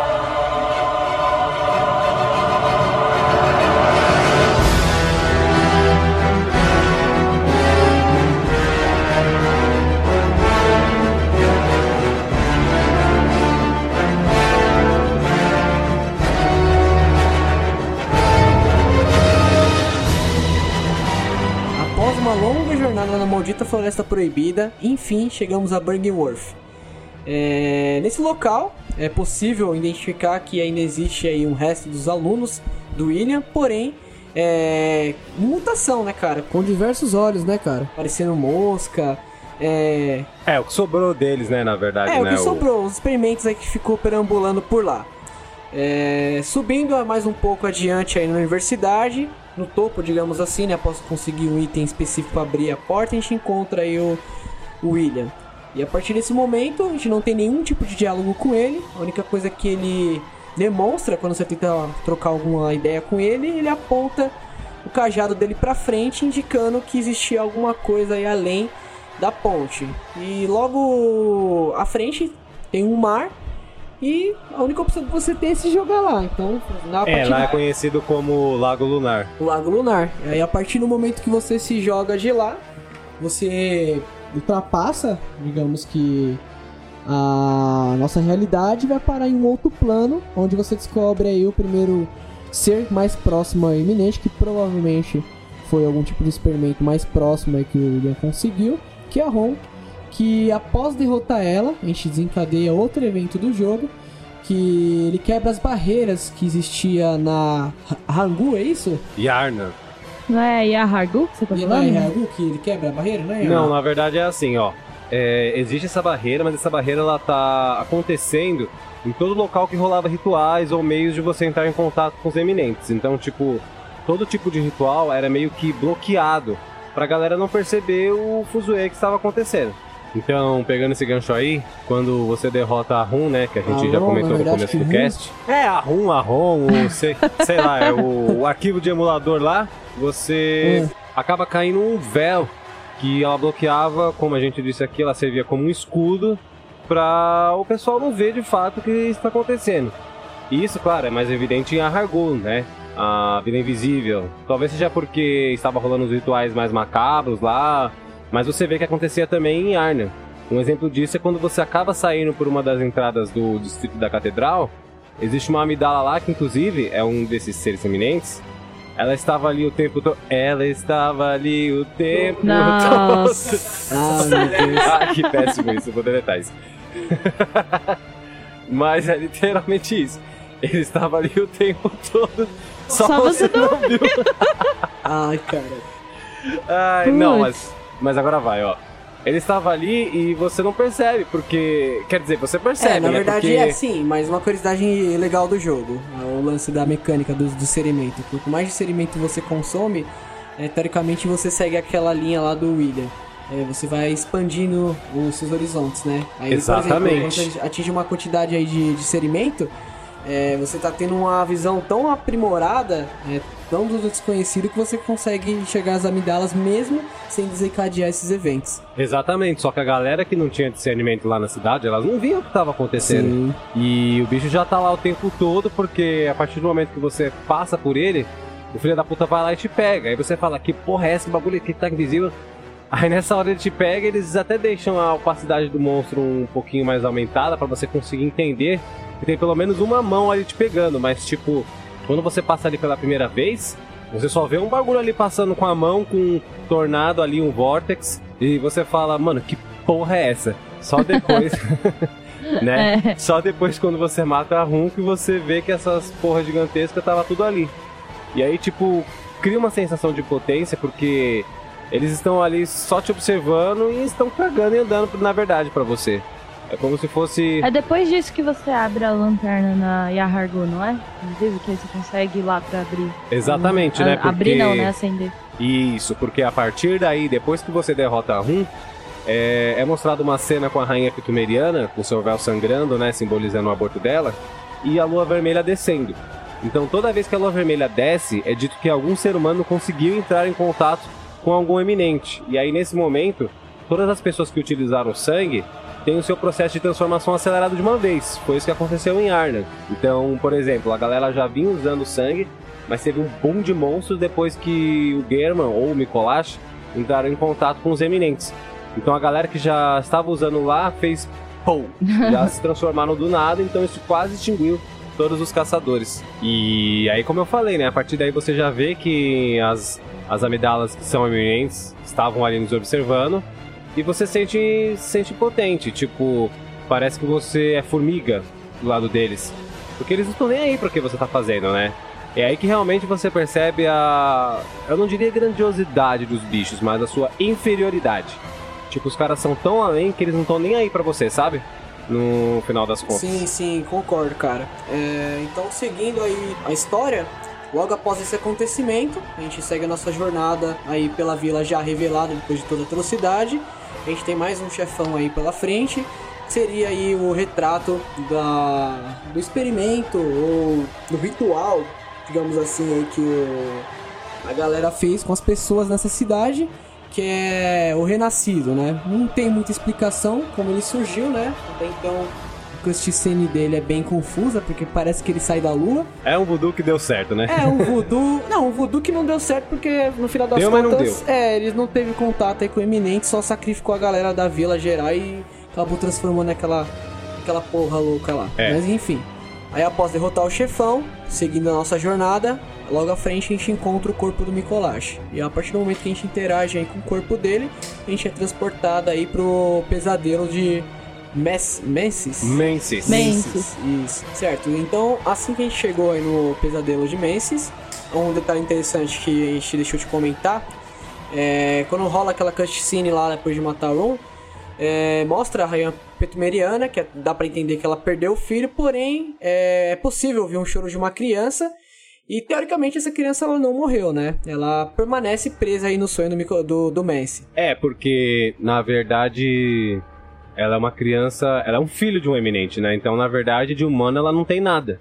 Ela só tem a barriga ali da rainha sumeriana, mas na verdade o que ela achou que foi um aborto, a gente interpreta que às vezes ele até nasceu, porque como ele é filho de Oidon, ele não tem uma forma física, né? Ele é igual a ele, ele só se manifesta através do som. Isso. É a partir do momento que a gente chega nesse pesadelo, tudo dá a entender que a gente tem que caçar esse eminente, né? Que seria o Mergo, né? Sim, é como se a existência dele fosse responsável por tudo isso. ele como se fosse o responsável por toda essa porra tá acontecendo. Ele que seria o portador do sangue pálido, que não tem muitas informações aí no- durante o jogo. É, o que o, o que o jogo nos dá, né, de narrativa, é que você conseguindo acabar com o filho de Oidon, o Mergo, você consegue pôr um fim à caçada. É uma informação bem, na verdade, Bem vaga, né? bem vaga, mas é a única informação que você tem. Acho que, se eu não me engano, o próprio German, no sonho, ele te orienta, né? Isso. Aí quando você chega nesse ponto que você mata a Rum, ele te diz que você tem que acabar com o filho de Mergo. Que esse filho o de Mergo não. pesadelo que tá gerando todo esse alvoroço aí na cidade de Arda. Exatamente, Mergo na verdade é o nome da criança. Então, a partir do momento que a gente segue aí a nossa jornada no Pesadelo de Menses, a gente enfim encontra o Nikolash e a gente trava uma batalha com ele. Tudo dá pra entender que ele estava protegendo aí o Mirgo, que seria o eminente que ele entrou em contato, né, no caso. Na verdade, o eminente que ele entrou em contato com o cordão umbilical foi a ama de leite. Ama de leite, verdade. É, ela tá protegendo o Mirgo, que seria o filho que a rainha Petumeriana perdeu. Só que o Mikolash ele acha que ele vai. De alguma forma ele vai acender, né? Porque o corpo dele, como você falou, já tá lá morto há algum tempo. Não se sabe quanto tempo ele tá lá enfiado nesse pesadelo. Só que ele fica ali no. Pelo diálogo do jogo, você entende que ele ainda tem esperança de acender como um eminente. Ele, como recalcado, ele fica pedindo para Cos conceder olhos, igual foi com a Rum. Exato. E após uma batalha com ele, a gente libera o acesso, né, pra enfim chegar até o Mergo. E chegando até o, o fim aí do, do, do pesadelo, a gente encontra o Mergo, né, onde rola aquela cutscene do leite de Mergo aparecendo, que seria uma protetora, né, digamos assim. A gente trava uma batalha e pelo que dá pra entender após aí a vitória, é, o choro que era do bebê, ele se esvai. A partir do momento que a gente derrota a ama de leite, é, dá pra entender que o pesadelo aí foi eliminado.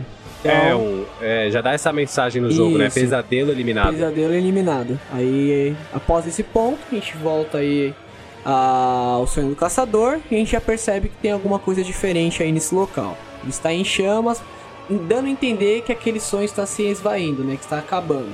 Só que tem uma coisa que acaba sendo como uma consequência é, com o uso contínuo do sangue, é que mesmo você, o protagonista, você ainda assim é um caçador. E aí o que acontece? Uma coisa que a gente esqueceu de mencionar aqui é que lá atrás, naquele lance lá do, do rolo do massacre que aconteceu na Vila dos Pescadores, a Cos, ela jogou uma maldição para todos que iriam utilizar continuamente o sangue antigo, né, o sangue dos eminentes. Que basicamente consistia em que é, todos os caçadores, todas as pessoas que se embebedavam de sangue, iriam para um lugar chamado Pesadelo do Caçador. Então a gente tem aí o sonho do caçador, o pesadelo de Menses e por fim agora o pesadelo do caçador. Que funciona também como todos os outros sonhos e pesadelos. Eles são uma, uma realidade paralela, né? Onde é um reflexo da cidade de Arna. Então ele serve exclusivamente para abrigar todos os caçadores que utilizavam do sangue, né? Porque, como a gente está comentando aqui, os caçadores utilizavam demais o sangue. Então todos os caçadores eventualmente acabar parando nesse pesadelo. E lá os caçadores eles já estavam ficando loucos, eles estavam perdendo a sanidade, a única coisa que eles faziam ali era caçar sem nenhum motivo, sem, sem, sem distinguir se é aliado, se é inimigo. Enfim, igual os sequestradores do Mikolash, né? Então, o, o, esse pesadelo, ele também funcionava como um, um reflexo do passado, de tudo de podridão que os caçadores haviam feito. Então, todas as merdas, todas as bostas é, eram, funcionava ali como, como se fosse um backup. É, backup não, como um pesadelo. É, né, um pesa exatamente, É um leva, pesadelo. o, leva o nome de é pesadelo. Tudo vivenciado novamente em forma Exatamente. de um pesadelo. E aí você entende que ao atravessar pelo pesadelo, você entende as merdas que aconteceram. Por exemplo, é nesse pesadelo que você tem acesso ao local onde o couro realizava seus experimentos, que é um lugar bem angustiante. É, na verdade, é angustiante é pouco, né? É, dá vontade de, como personagem, se matar, porque é, é, é- no- nossa, o bagulho é muito pesado, né? Tipo, É, é muito pesado. sangue, muito corpo espalhado pelo É, cenário, é. A, a cidade aí deplorável, os caçadores loucos caçando tudo que vê pela frente. Então, legal que Pesadelos dos Caçadores, você meio que revivencia o passado, mas na sua perspectiva, né? Isso mesmo. Então, ao você percorrer esse local, que funciona como um manicômio, você encontra uma das personagens que estava dita como morta, mas na verdade, nesse pesadelo que funciona como uma lembrança, ela estava ali guardando o local, que é justamente a Lady Maria. Então você trava uma batalha com ela porque ela está ali bloqueando uma passagem para um dos seus segredos obscuros. E após uma luta super difícil com Maria, você pode agora acessar a parte final do pesadelo, que é justamente a Vila dos Pescadores. Acontece que nessa memória, o, o filho de Cos ele ainda está lá na praia. Então ele é a chave para você conseguir acabar de vez com esse pesadelo e parar de mandar os caçadores que estão se bebedando de sangue para lá. Então você chega lá na praia, você também tem uma outra batalha treta para um caralho. Nossa, eu, eu acho que eu nunca, nunca um boss fez tanto jus à sua descrição de falar de que, nossa, o cara é louco, o cara é louco, o cara grita, o cara não para, mano. Foi foda pra caralho. Eu lembro até hoje que a gente se matando, jogando de, até de dois para tentar derrotar ele, mas puta que pariu. Ah, é, esse boss foi uma merda de tão difícil. A gente, enfim, né? Você passa o estresse como é de praxe na série eh, Bloodborne Dark Estresse? Souls. Quanto tempo a gente demorou pra passar aquela merda? É, tipo, quando eu consegui, eu fiquei. Consegui! Caralho! Ai, cara, mas enfim. Então, quando você elimina o, o órfão de Cos, o pesadelo do caçador é eliminado e agora só resta uma última opção pro, pra encerrar a jornada do caçador. Mas calma lá que o final a gente vai deixar pra depois, explicar com mais calma no final.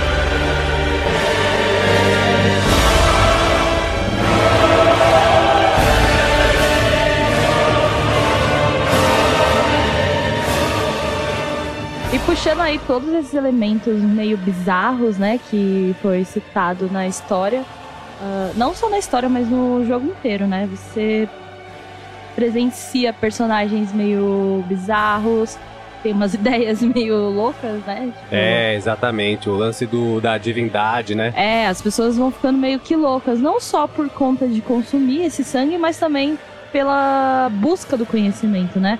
Elas querem tanto aprender sobre que acabam ficando meio biruta da cabeça, né? Então é um dos aspectos bizarros que o jogo traz pra gente. Isso se assemelha bastante ao Lovecraft, né? E pra quem não conhece, ele foi um escritor estadunidense que revolucionou o gênero de terror. Ele misturava elementos de ficção científica e fantasia, né? Que era uma coisa que, pra época dele, de 1800, ele não fazia. Ele não, né? ninguém fazia, né, na época. Então, realmente foi muito revolucionário.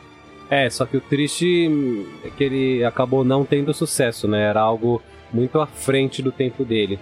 Então as pessoas não estavam interessadas, só se interessaram mesmo que uns 70 anos depois que ele fez sucesso, né? É exatamente isso. Ele gostava de escrever romances também, contos. Só que essa parte do terror meio que ficou de lado, né? Porque pra época realmente não fazia muito sentido pra galera. Então só depois que ele morreu, em 1937, que alguns anos, muitos anos depois, né, acho que 70 anos depois, que foi lançado pelos amigos dele da época, né? Eles colocaram em livros, editaram, fizeram tudo bonitinho e foi lançado. E aí, quando isso chegou um pouco mais à frente da época dele, simplesmente estourou, né? Porque ninguém fazia o que ele tinha feito. É, aí você percebe que na verdade ele era um gênio e que infelizmente acabou indo pra, pra falência, né? Porque ele não conseguia se sustentar com os seus próprios contos. Sim, exatamente. Então, muito disso que eu acredito que o Hidetaka tenha se inspirado no Lovecraft. Porque dentro dos- das histórias, dos livros do Lovecraft, ele cita esses monstros que se assemelham muito a tudo que a gente vê no Bloodborne, né? Monstros com formas irreais, vamos dizer assim, né? Tão diferentes que é- entra como uma divindade mesmo. Sim, tem até inclusive uma coisa que a gente estava comentando aqui, o, o sonho do caçador. Em um dos contos do Lovecraft existe também um, um lugar que funciona com, com a mesma ideia, né? Com a mesma premissa. É um, é um lugar, né? Um local que ele é uma, um, um mundo paralelo onde o, o personagem principal pode é, ficar lá, né? Não ficar, mas ele pode é, habitar lá meio que também como um porto seguro. Então você percebe aí também que já tem uma semelhança aí. Fora as criaturas, como a mais famosa sendo do Lovecraft, o. Chuchulu. Cthulhu. É, Chuchulu, Chuchulu lá. E, enfim, ele, ele, se você for olhar o design dele, ele é bem parecido com um eminente. Se chama Herbietras, que é um eminente que a gente não, não chegou a comentar aqui porque ele tem uma passagem muito rápida. Mas se você for olhar pra ele, o design é muito próximo, né? Dizem que rolou uma inspiração bem forte aí do Herbietras com o Chuchulo.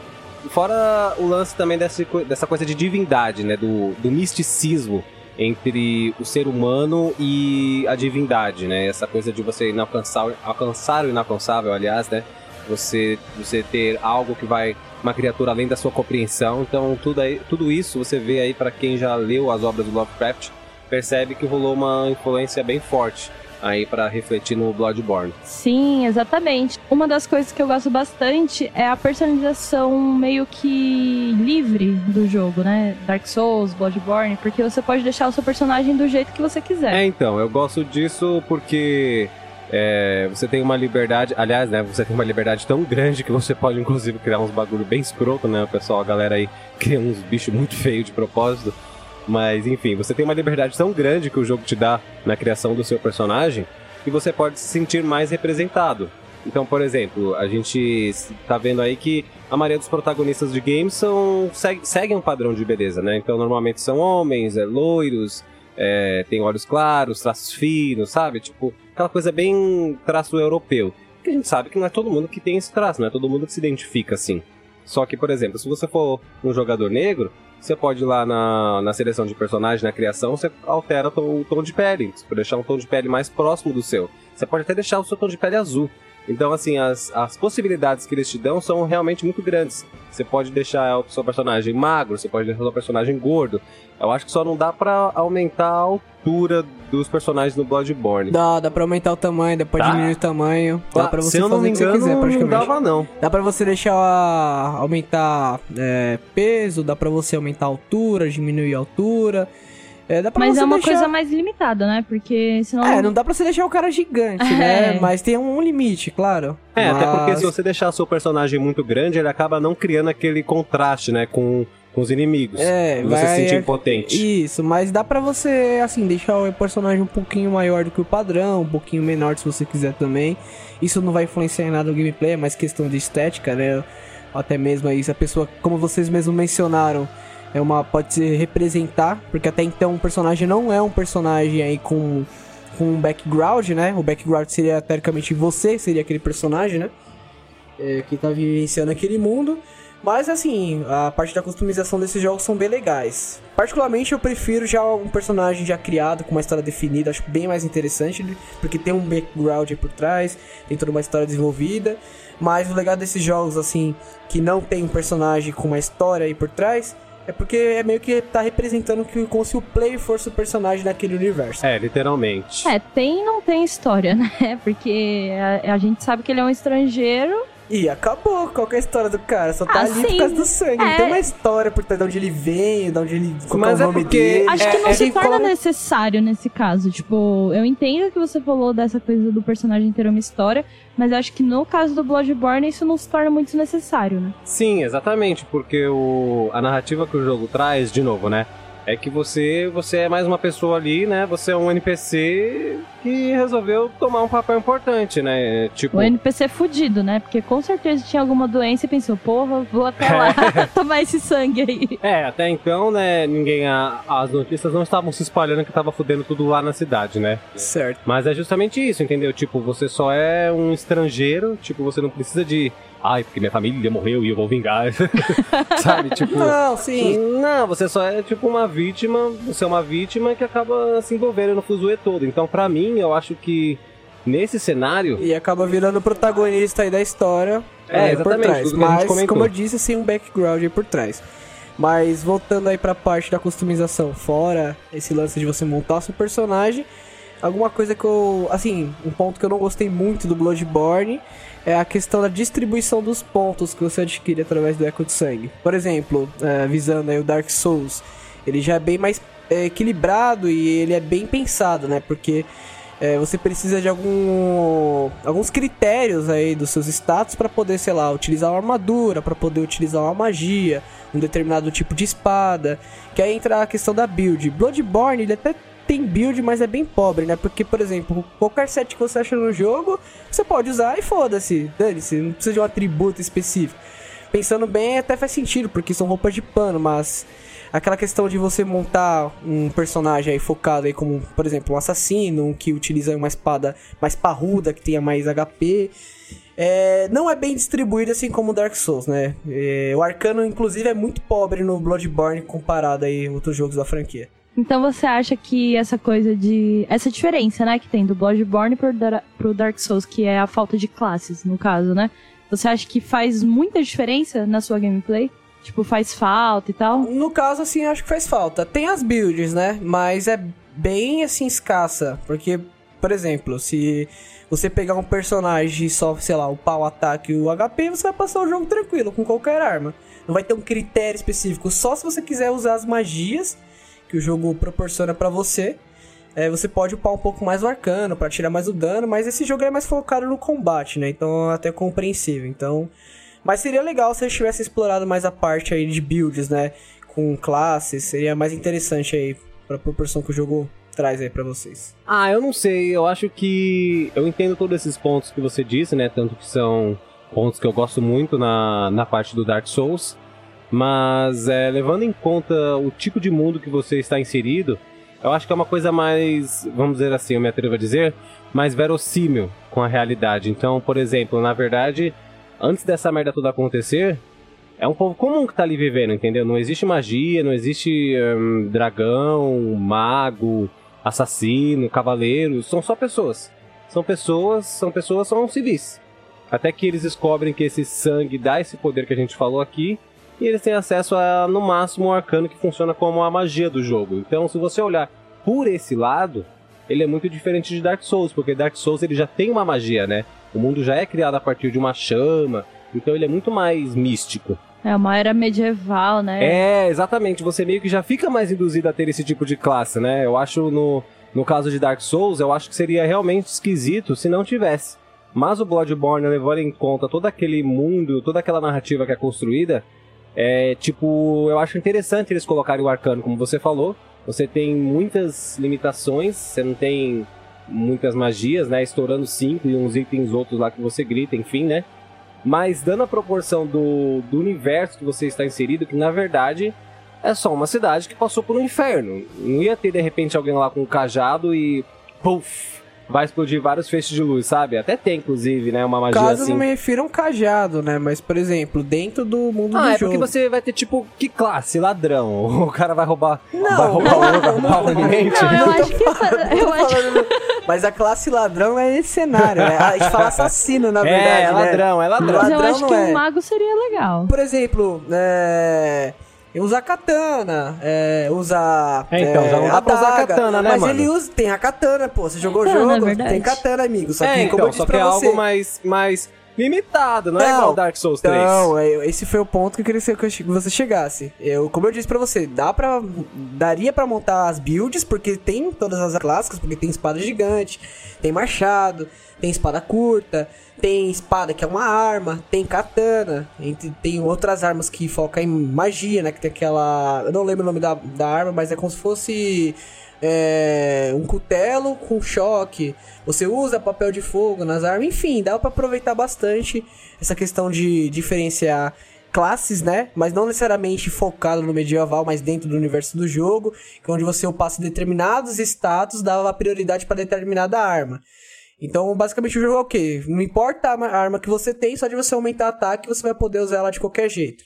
Não tem aquela, por exemplo, eu vou escalar destreza pra aumentar aí o dano na katana, porque ela é focada em destreza. Eu vou aumentar a força pra aumentar os status numa espada gigante. É nesse cenário que eu tô falando, não no cenário geral medieval. Eu acho que eu concordo com o que o Lucas falou. Pelo cenário do jogo, eu acho que realmente não faria tanto sentido do nada ter essas coisas mais místicas, assim.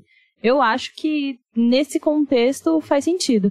Mas ainda assim eu concordo que seria legal de qualquer forma, já que o jogo coloca essas opções mágicas, ter uma, uma divisão de classe. Tipo, já que ele te dá a opção de armas, então beleza. Uma classe ali de mago, de repente, faria sentido. Porque você tem o poder arcano. Agora, essas outras eu acho que já não faria mais sentido. Tipo, assassino ou.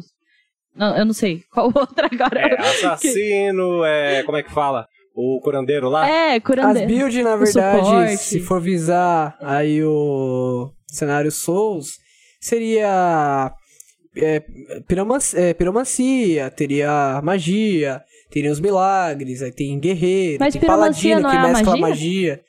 Oi? É magia, só que é Só que magia é de fogo. magia diferente. Ah, mas é piromancia, mago. magia de fogo. Aí... É, a partir do momento que você joga um projétil é magia. É, vocês entenderam, mas, Mas, até tipo, as magias são divididas por mago- classe, né? Não tem um, um- um mago, são divididos por classe também. Aí no Bloodborne, como eu disse, ele tem classe, não é um jogo que não tem classe, mas as classes são poucas aproveitadas. Ah, mais ou menos tem classe, né? Porque, por exemplo, eu tenho lá o ataque muito forte, mas eu também, ao mesmo tempo, tenho o arcano muito forte, mas. Tipo. Então, se você upar muito o arcano, as magias realmente dá muito dano, mas você tem que passar o jogo só upando isso. É, por exemplo, se você quiser dar muito dano com a arma, é possível também. Você pode fazer uma build com dano altíssimo na arma, só que você tem que upar. É, se eu não me engano, é o Eco de Sangue, né? Eco de Não sangue. é eco de sangue. Quando você fala as armas, você tá querendo dizer as armas que atiram, né? Isso. Pistola, é perícia. Não, não é perícia. Tem matiz de sangue, Matiz de perícia. Matiz sangue. de sangue, exato. Você tem que upar o matiz de sangue e você pode usar itens que aprimoram o dano, que tem diversos itens aí pra bufar ataque, bufar ataque de arma e etc. A perícia serve pra quê mesmo? Perícia, cara. A perícia é tipo. ah, pra destreza, então é pra, pra armas mais rápidas, ataques mais Isso. rápidos. Tipo a, a Hakuyo, a arma da Lady Maria. Ah, sim. Eu tinha visto um negócio também de. Eu não sei se é da perícia, mas que você consegue ver coisas no mapa que se você tiver uma perícia alta, você consegue ver. Se você não tiver tão alta assim, você não consegue ver. Eu vi algo sobre isso. Se fosse no Dark Souls, seria algo como sorte ou fé, sabe? Que você consegue ter mais itens, sabe? Tipo, a chance de você achar itens melhores. Descobrimento, sabe? É, esse descobrimento maior são itens que você usa lá no Dark Souls, que são algumas moedas. Não, não tô usa. falando de um item, eu tô falando de, de um status que você escolhe que é É tanto no status sorte Bloodborne. mesmo. É sorte? Você vai, Mas você eu acho que no consegue- Bloodborne não é sorte, né? É, no Bloodborne é sorte também. Não é perícia? Tem certeza? Não, perícia não, perícia é outros Nossa, eu não status. lembro que tem um, um sorte. É, é porque é tão. É justamente pra É, isso, como né? Você pra vê a- você, a não há função- necessidade no caso. Mas ele tem aquele mesmo lance do Dark Souls de você aumentar a sorte com alguns determinados itens, né? Que aumenta aí a possibilidade de você dropar itens raros. No caso do Dark Souls, você usa humanidade. Quanto maior o número de, de humanidades que você tem, você aumenta a sua sorte. Fora alguns equipamentos que você pode colocar no personagem, que aumenta mais aí a, a sua sorte, que seria dropar itens raros, em outras palavras. Mas voltando um pouco para essa parte de criação dos personagens, é, tem um lance que eu acho muito da hora no, na série Souls no geral, né, nos jogos da From Software, é que você pode, na hora que você escolhe você criar um personagem feminino, é, ele não tem uma diferença muito grande, né, no, no design, tipo, nas roupas, nos sets. Tipo, não, não, não existe aquela é, hipersexualização. Na verdade, não tem sexualização nenhuma, né, se você for parar pra pensar. Porque as roupas, elas são exatamente as mesmas, com exceção de um detalhe ou outro que acaba mudando. Mas é, é isso, entendeu? Tipo, não vai ter aquele decotão, não vai ter aquele fio dental mostrando a bunda ou um salto pra uma mina caçar numa cidade que tá à beira do caos, sabe? Tipo, não, é, é uma coisa meio que padrão, porque é isso, né? Você precisa, na real, você precisa de uma roupa ali para te dar mobilidade, para te dar proteção. Se bem que eu não sei como é que eles têm proteção com aqueles monte de pano só, né? Mas enfim. Então, é, o que importa é isso, né? Tipo, tá ali para servir um propósito de te ajudar ali na, na hora da ação e não é para ter glamour, né?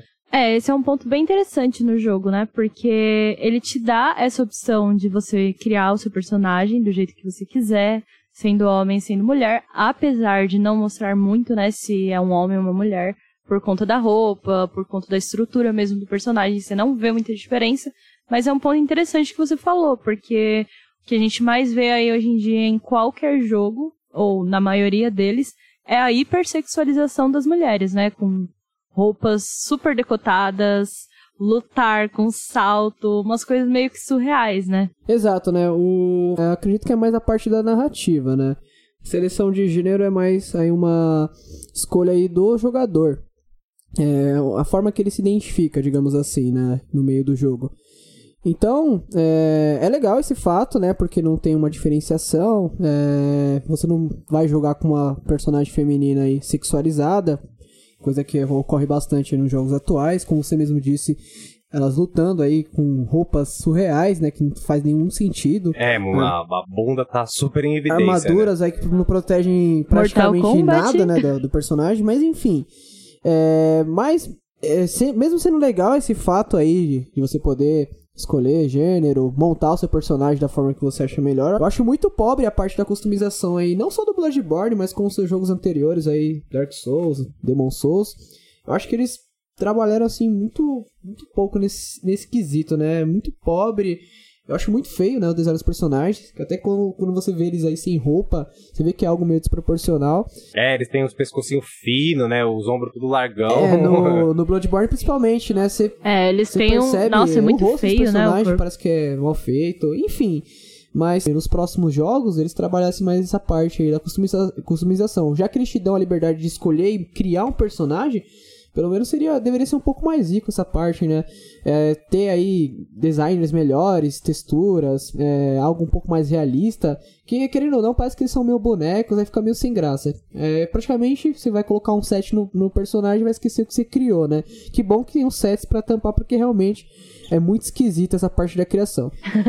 é, eu acho isso bem real também, porque a minha personagem, quando eu criei, eu não lembro o que aconteceu, mas ela ficou, tipo, muito feia. Hum, com a cara muito esquisita, ficou nariguda.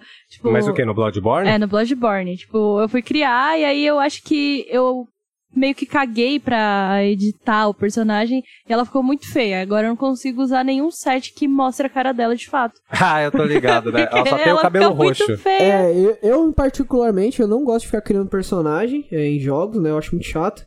Sendo, assim, uma boa parte das pessoas gosta, né? Mas, eu, principalmente quando eu vou jogar aí Bloodborne, Dark Souls, eu já pego um preset menos feio aí definido no jogo, que normalmente é o padrão, né? Que é o menos pior, digamos assim.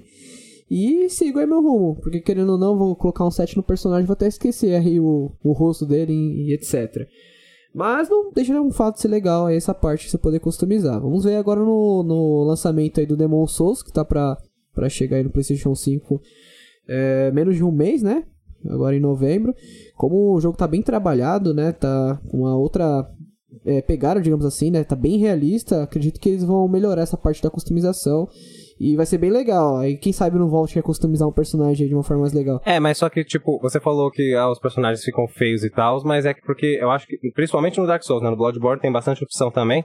mas no Dark Souls tem mais ainda, é, é que eu acho que justamente por ter muita opção para você editar o nariz, editar a maçã da bochecha, o queixo, a distância entre o queixo e o pescoço, a, a, a, a, a flatulência do queixo, sabe? Tipo, é, muito, é muito detalhe que, de fato, se você dá muita opção pro, pro jogador editar, é, você cria um monstro, né? Tipo, não vai ficar bonito, mas é justamente porque eu acho que eles deram opção até demais pra você falar, viu, ó, se você quiser um personagem com, com o nariz aberto, mais arredondado, com super, a ponta do nariz do Michael Jackson, você consegue, mas eu acho que é justamente por isso, porque você fica lá mexendo, mas quando passa 20 minutos, esse personagem tá uma aberto, você fala, ah, que foda-se, vou no padrão mesmo, como você falou, e que se foda, dá um new game aí já é. É, eu acho interessante eles colocarem isso, porque a pessoa tem a liberdade de fazer o que ela quiser, tipo... Se vai ficar cagado ou não, você que lute, entendeu? Cria o um monstro você é, mesmo. cria aqui seu monstro. Indo agora para outra questão da, do desempenho que o jogo te propõe, né? O, em relação a gameplay, ele é interessante porque por mais que ele seja um, um, jogo linear, vamos dizer assim, né? Porque afinal de contas você tem meio que um trajeto a seguir, né? Chegando em um determinado momento do jogo, você não vai conseguir avançar a área, a não ser que você tenha matado um, um, um boss ou conseguido uma chave para abrir o portão, etc e tal. É, ele te deixa, ele te dá algumas opções de escolha que influenciam a forma como o jogo vai te apresentar alguns pontos da história, né? Por exemplo, na minha experiência que eu tive no primeiro, no meu primeiro save do jogo, eu derrotei lá o padre, né, que é o, o segundo boss, e segui o baile. Aí depois que eu matei a Vigária Amélia, eu tentei voltar na lanterna da grande catedral, mas eu não consegui. Por algum motivo dizia que a lanterna estava inacessível. E aí só depois eu percebi, porque eu fui lá, né, eu voltei a pé para ver o que estava acontecendo. E tinha um NPC lá, um caçador louco que era a Ellie, que é a caçadora de caçadores. Então, uh, ela tava lá como se fosse um boss que por algum motivo eu não sei que caralho ela não gostou de mim e começou a partir para cima. O seu caso foi diferente, né, Fernanda? Eu lembro que quando você foi para a lanterna do padre, quem apareceu lá era outro caçador e mais tarde a Ellie aparece para te ajudar a matar ele, lembra? Ah, eu não lembro direito dessa parte, faz algum tempo, né? Mas eu acho que sim, eu lembro que até depois você ficou falando, ah, mas eu queria esse set, não sei o que. Aí eu, ah, eu, eu só matei e apareceu, né? É, tipo, exatamente. Eu nem isso. sei o que eu fiz, eu não faço ideia, mas foi diferente do que o Lucas fez. E isso já trouxe uma diferença, né? Eu já consegui uma coisa que ele não conseguiu. É, as nossas experiências acabaram sendo que diferentes, não bateu. Assim como o David, que no seu caso, ao invés de você enfrentar ele, você consegue participar da quest dela. Sim, exato. Inclusive, quando você faz a quest dela por completo, você enfrenta um cavaleiro de Caiuste. E caso você faça o a quest dela de forma incorreta, digamos assim, não consegue terminar 100%, no final das contas ela acaba caçando você porque ela é uma caçadora de caçadores. É, e eu acho que isso é uma coisa bem interessante que o jogo coloca, porque isso acaba te inspirando a jogar mais vezes, né? Pra você conseguir fazer aquela quest perdida ou pegar aquele item que você queria muito. É bem legal. Sim, sim, é exatamente como o David comentou no começo do cast, né? Ele traz esses buracos na história, ou até mesmo é, as possibilidades de acontecimentos diferentes, para fazer você jogar de novo. Então, toda vez que você joga e você faz uma ação diferente, né? Você conversa com alguém diferente, você tem ali um, um novo enredo, uma nova história, uma nova mini quest para você conseguir completar. Por exemplo, no, no caso do distrito da catedral, que é o lugar seguro onde você pode. Onde você informa os NPCs lá que, olha, existe um lugar para você ficar lá de boa. É, se eu não me engano, dá para você colocar quatro NPCs nele. Então, o que que acontece? É, se eu não me engano, um deles, se você mandar ele para lá, que é um homem, ele acaba fudendo com tudo, porque ele chega lá, ele vira uma fera e mata todo mundo. Nossa. Então, tipo, de repente, às vezes alguma side quest que você tava fazendo ali com um daqueles NPCs que estavam ali na catedral, caga tudo, porque o cara virou um lobisomem, então imagina, você chega lá e aí de repente tá todo mundo morto, você fala, não, como assim? e aí, tipo, entende? Você, você tem possibilidades de, de acontecimentos que não nem sempre acontecem de primeira se você seguir exatamente da mesma forma como você jogou anteriormente, sabe? E o que é interessante, se você achar o, o sujeito suspeito e quiser bater nele, simplesmente ele se transforma numa fera fodida, que é treta pra caralho, é, que acaba desencadeando aí um outro evento. Você tá falando desse mesmo NPC que eu disse? Exato. Se você bater nele, ele se transforma em uma fera. Você nunca fez isso? Não, então, eu só falei com ele. E aí eu tinha visto na internet em algum lugar que tinha um NPC que não era boa ideia. Aí eu fui olhar pra ele, ele tava agachado, muito na cara que tava comendo o corpo, sabe? Aí eu falei, mano, não vou levar esse filho da puta. Não vou levar mesmo. Mas se você dá umas três ou quatro pancadinhas nele, ele se manifesta lá e se transforma aí numa besta. Inclusive que é difícil pra caralho. E, exemplo, aí quando você mata ele, né, ele fala que o- os, assass- os verdadeiros assassinos, né, seria, seriam os caçadores, que ele não queria se transformar numa fera. Basicamente, depois que você mata ele, você ganha um item aí interessante que você pode aprimorar o seu caçador. O que é muito legal também é essa fala dele, né, do monstro dos assassinos verdadeiros serem os caçadores, né? Porque se for parar pra pensar, ninguém realmente queria virar fera, né? É, só que, tipo, o, a, a gente fala os caçadores porque imagina que funciona como, na verdade, meio que como um Alice se já, tá ligado? Porque Um quê? um Alice se já. Ah, Tipo, I want to. então, tipo, é, nem todos os caçadores eram envolvidos diretamente com o lance da administração do sangue, né? O próprio Ludwig chega a recrutar aí arnamistas pra se juntar à caçada. Os caras não nem usaram sangue, então eles morriam muito fácil, sabe? aham. E era meio que como só um exército, né? Um grupinho ali pra sair exterminando geral. Então é aquela coisa, né? O buraco é muito mais embaixo. Quem são os filha da puta mesmo? os corruptos desse caralho? É o. Começa lá no Lawrence, né? Pelo menos o Mestre Williams estava fazendo um negócio é, mais aceitável, né? Comparado aos outros. Não, sim, mas eu digo que, por exemplo, ninguém nunca foi tentar. Eu sei que é muito difícil, mas ninguém nunca tentou achar uma cura, né? Pra tentar reverter esse negócio dos monstros. Ou se realmente existe e tal. Ninguém nunca foi atrás. Eles só cagaram, eles falaram, puta, não deu certo, vamos tentar de outro jeito? É tipo aquele episódio do Rick and Morty que ele foge a cidade inteira, transforma todo mundo em Nossa. bichos escrotos. E tipo, não tenho mais o que fazer, eu já tentei de tudo. Vou agora pra outro, outro espaço. Outro espaço Outro universo paralelo. É, outro universo. Tipo, só deixa lá, ele se fudendo. Só que pelo menos o Rick tentou consertar, né? Aqui a galera da igreja tá com foda-se, vamos continuar assim mesmo. Ah, sim, mas é que com o Rick foi quase a mesma coisa, né? Porque ele foi cagando mais e mais e só desistiu no final.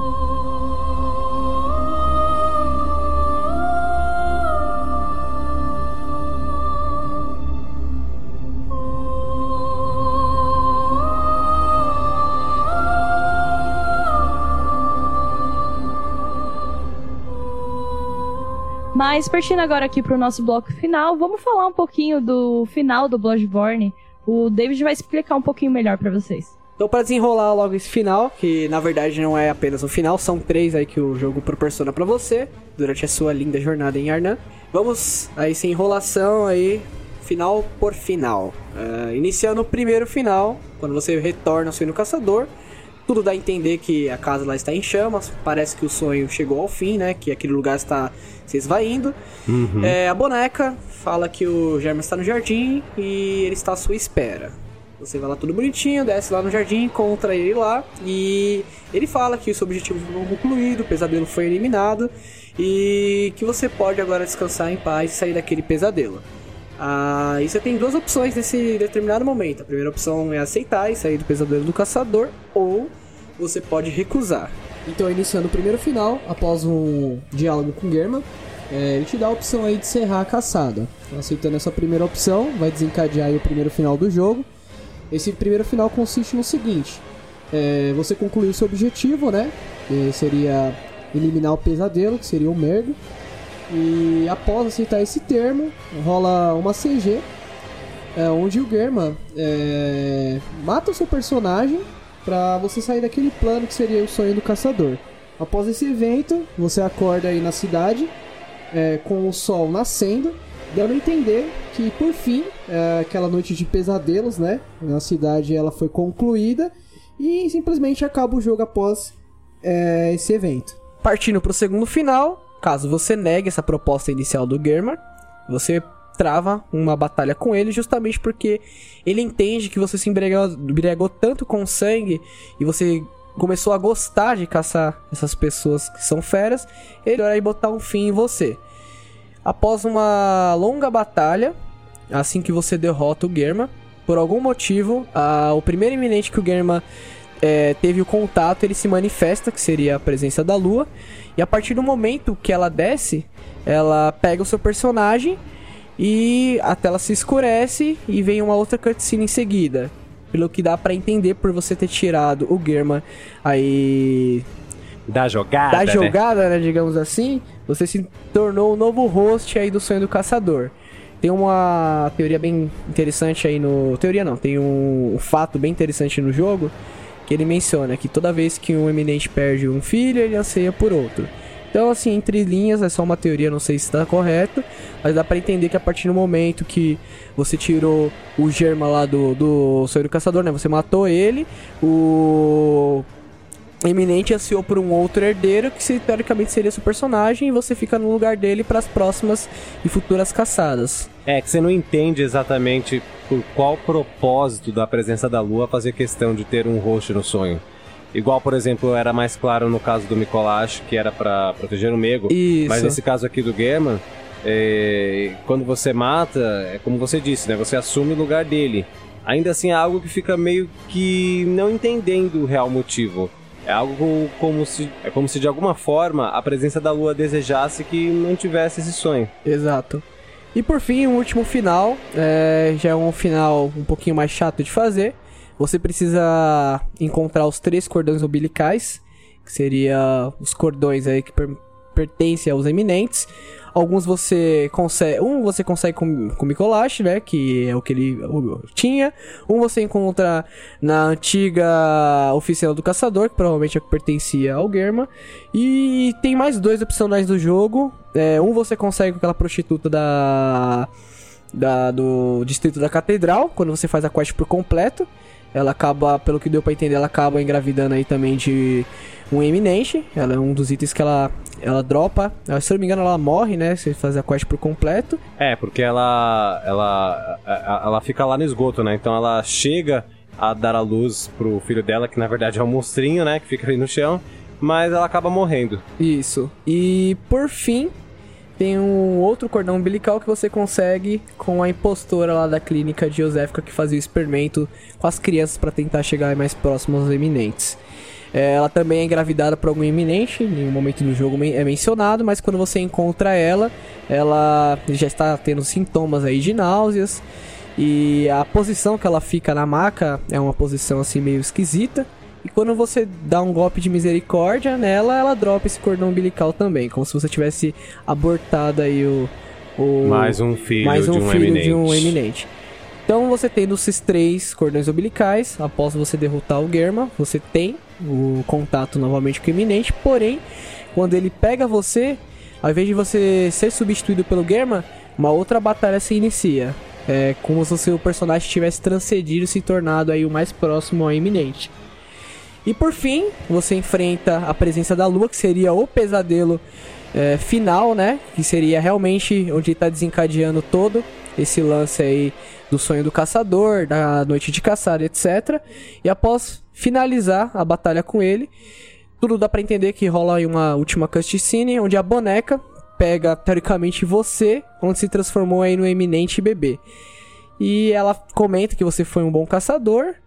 E o jogo acaba aí com esse final. É, esse final eu fiz e eu fiquei, tipo, muito. Puta que pariu, como assim? É tipo. É meio eu, confusa, eu, eu, né? Eu virei uma, eu virei uma lesma, cara. Você vira uma lesma, Eu literalmente. virei né? uma lesma, cara. Tipo, é sério, eu fiz toda essa porra desse trampo pra isso é transcender, virar uma lesma? Isso, então, sabe o que é engraçado? Que a, a galera toda é, fez massacres e massacres pra transcender, enquanto você com três cordões umbilical conseguiu transcender e virar um eminente.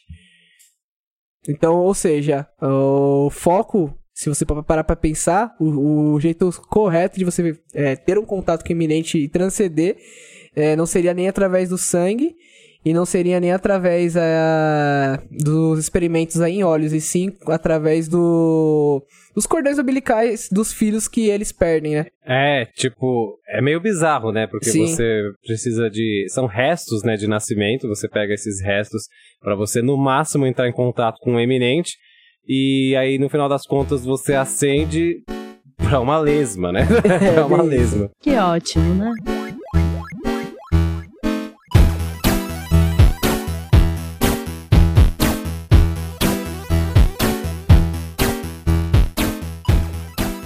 Bom, galera, então esse foi o nosso cast de hoje. Nós esperamos que vocês tenham gostado, que tenham ouvido até o final, porque eu acho que ficou um pouquinho grande, né?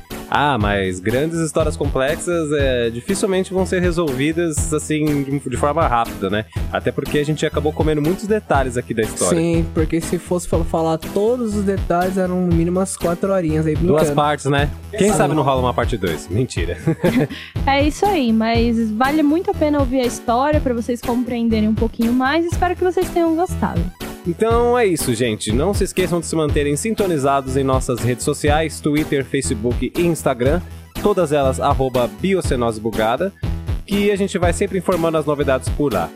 Então, David, de novo, mais uma vez, não sei se eu falei isso, mas muito obrigado, muito obrigado de verdade pela presença, né? Como a gente falou aqui, você é o primeiro convidado do nosso cast do Biocenose Bugada e a gente agradece com muita profundidão, assim, por ter ajudado a, a passar por esse, por esse perrengue que é em Arna, Bloodborne e enfim.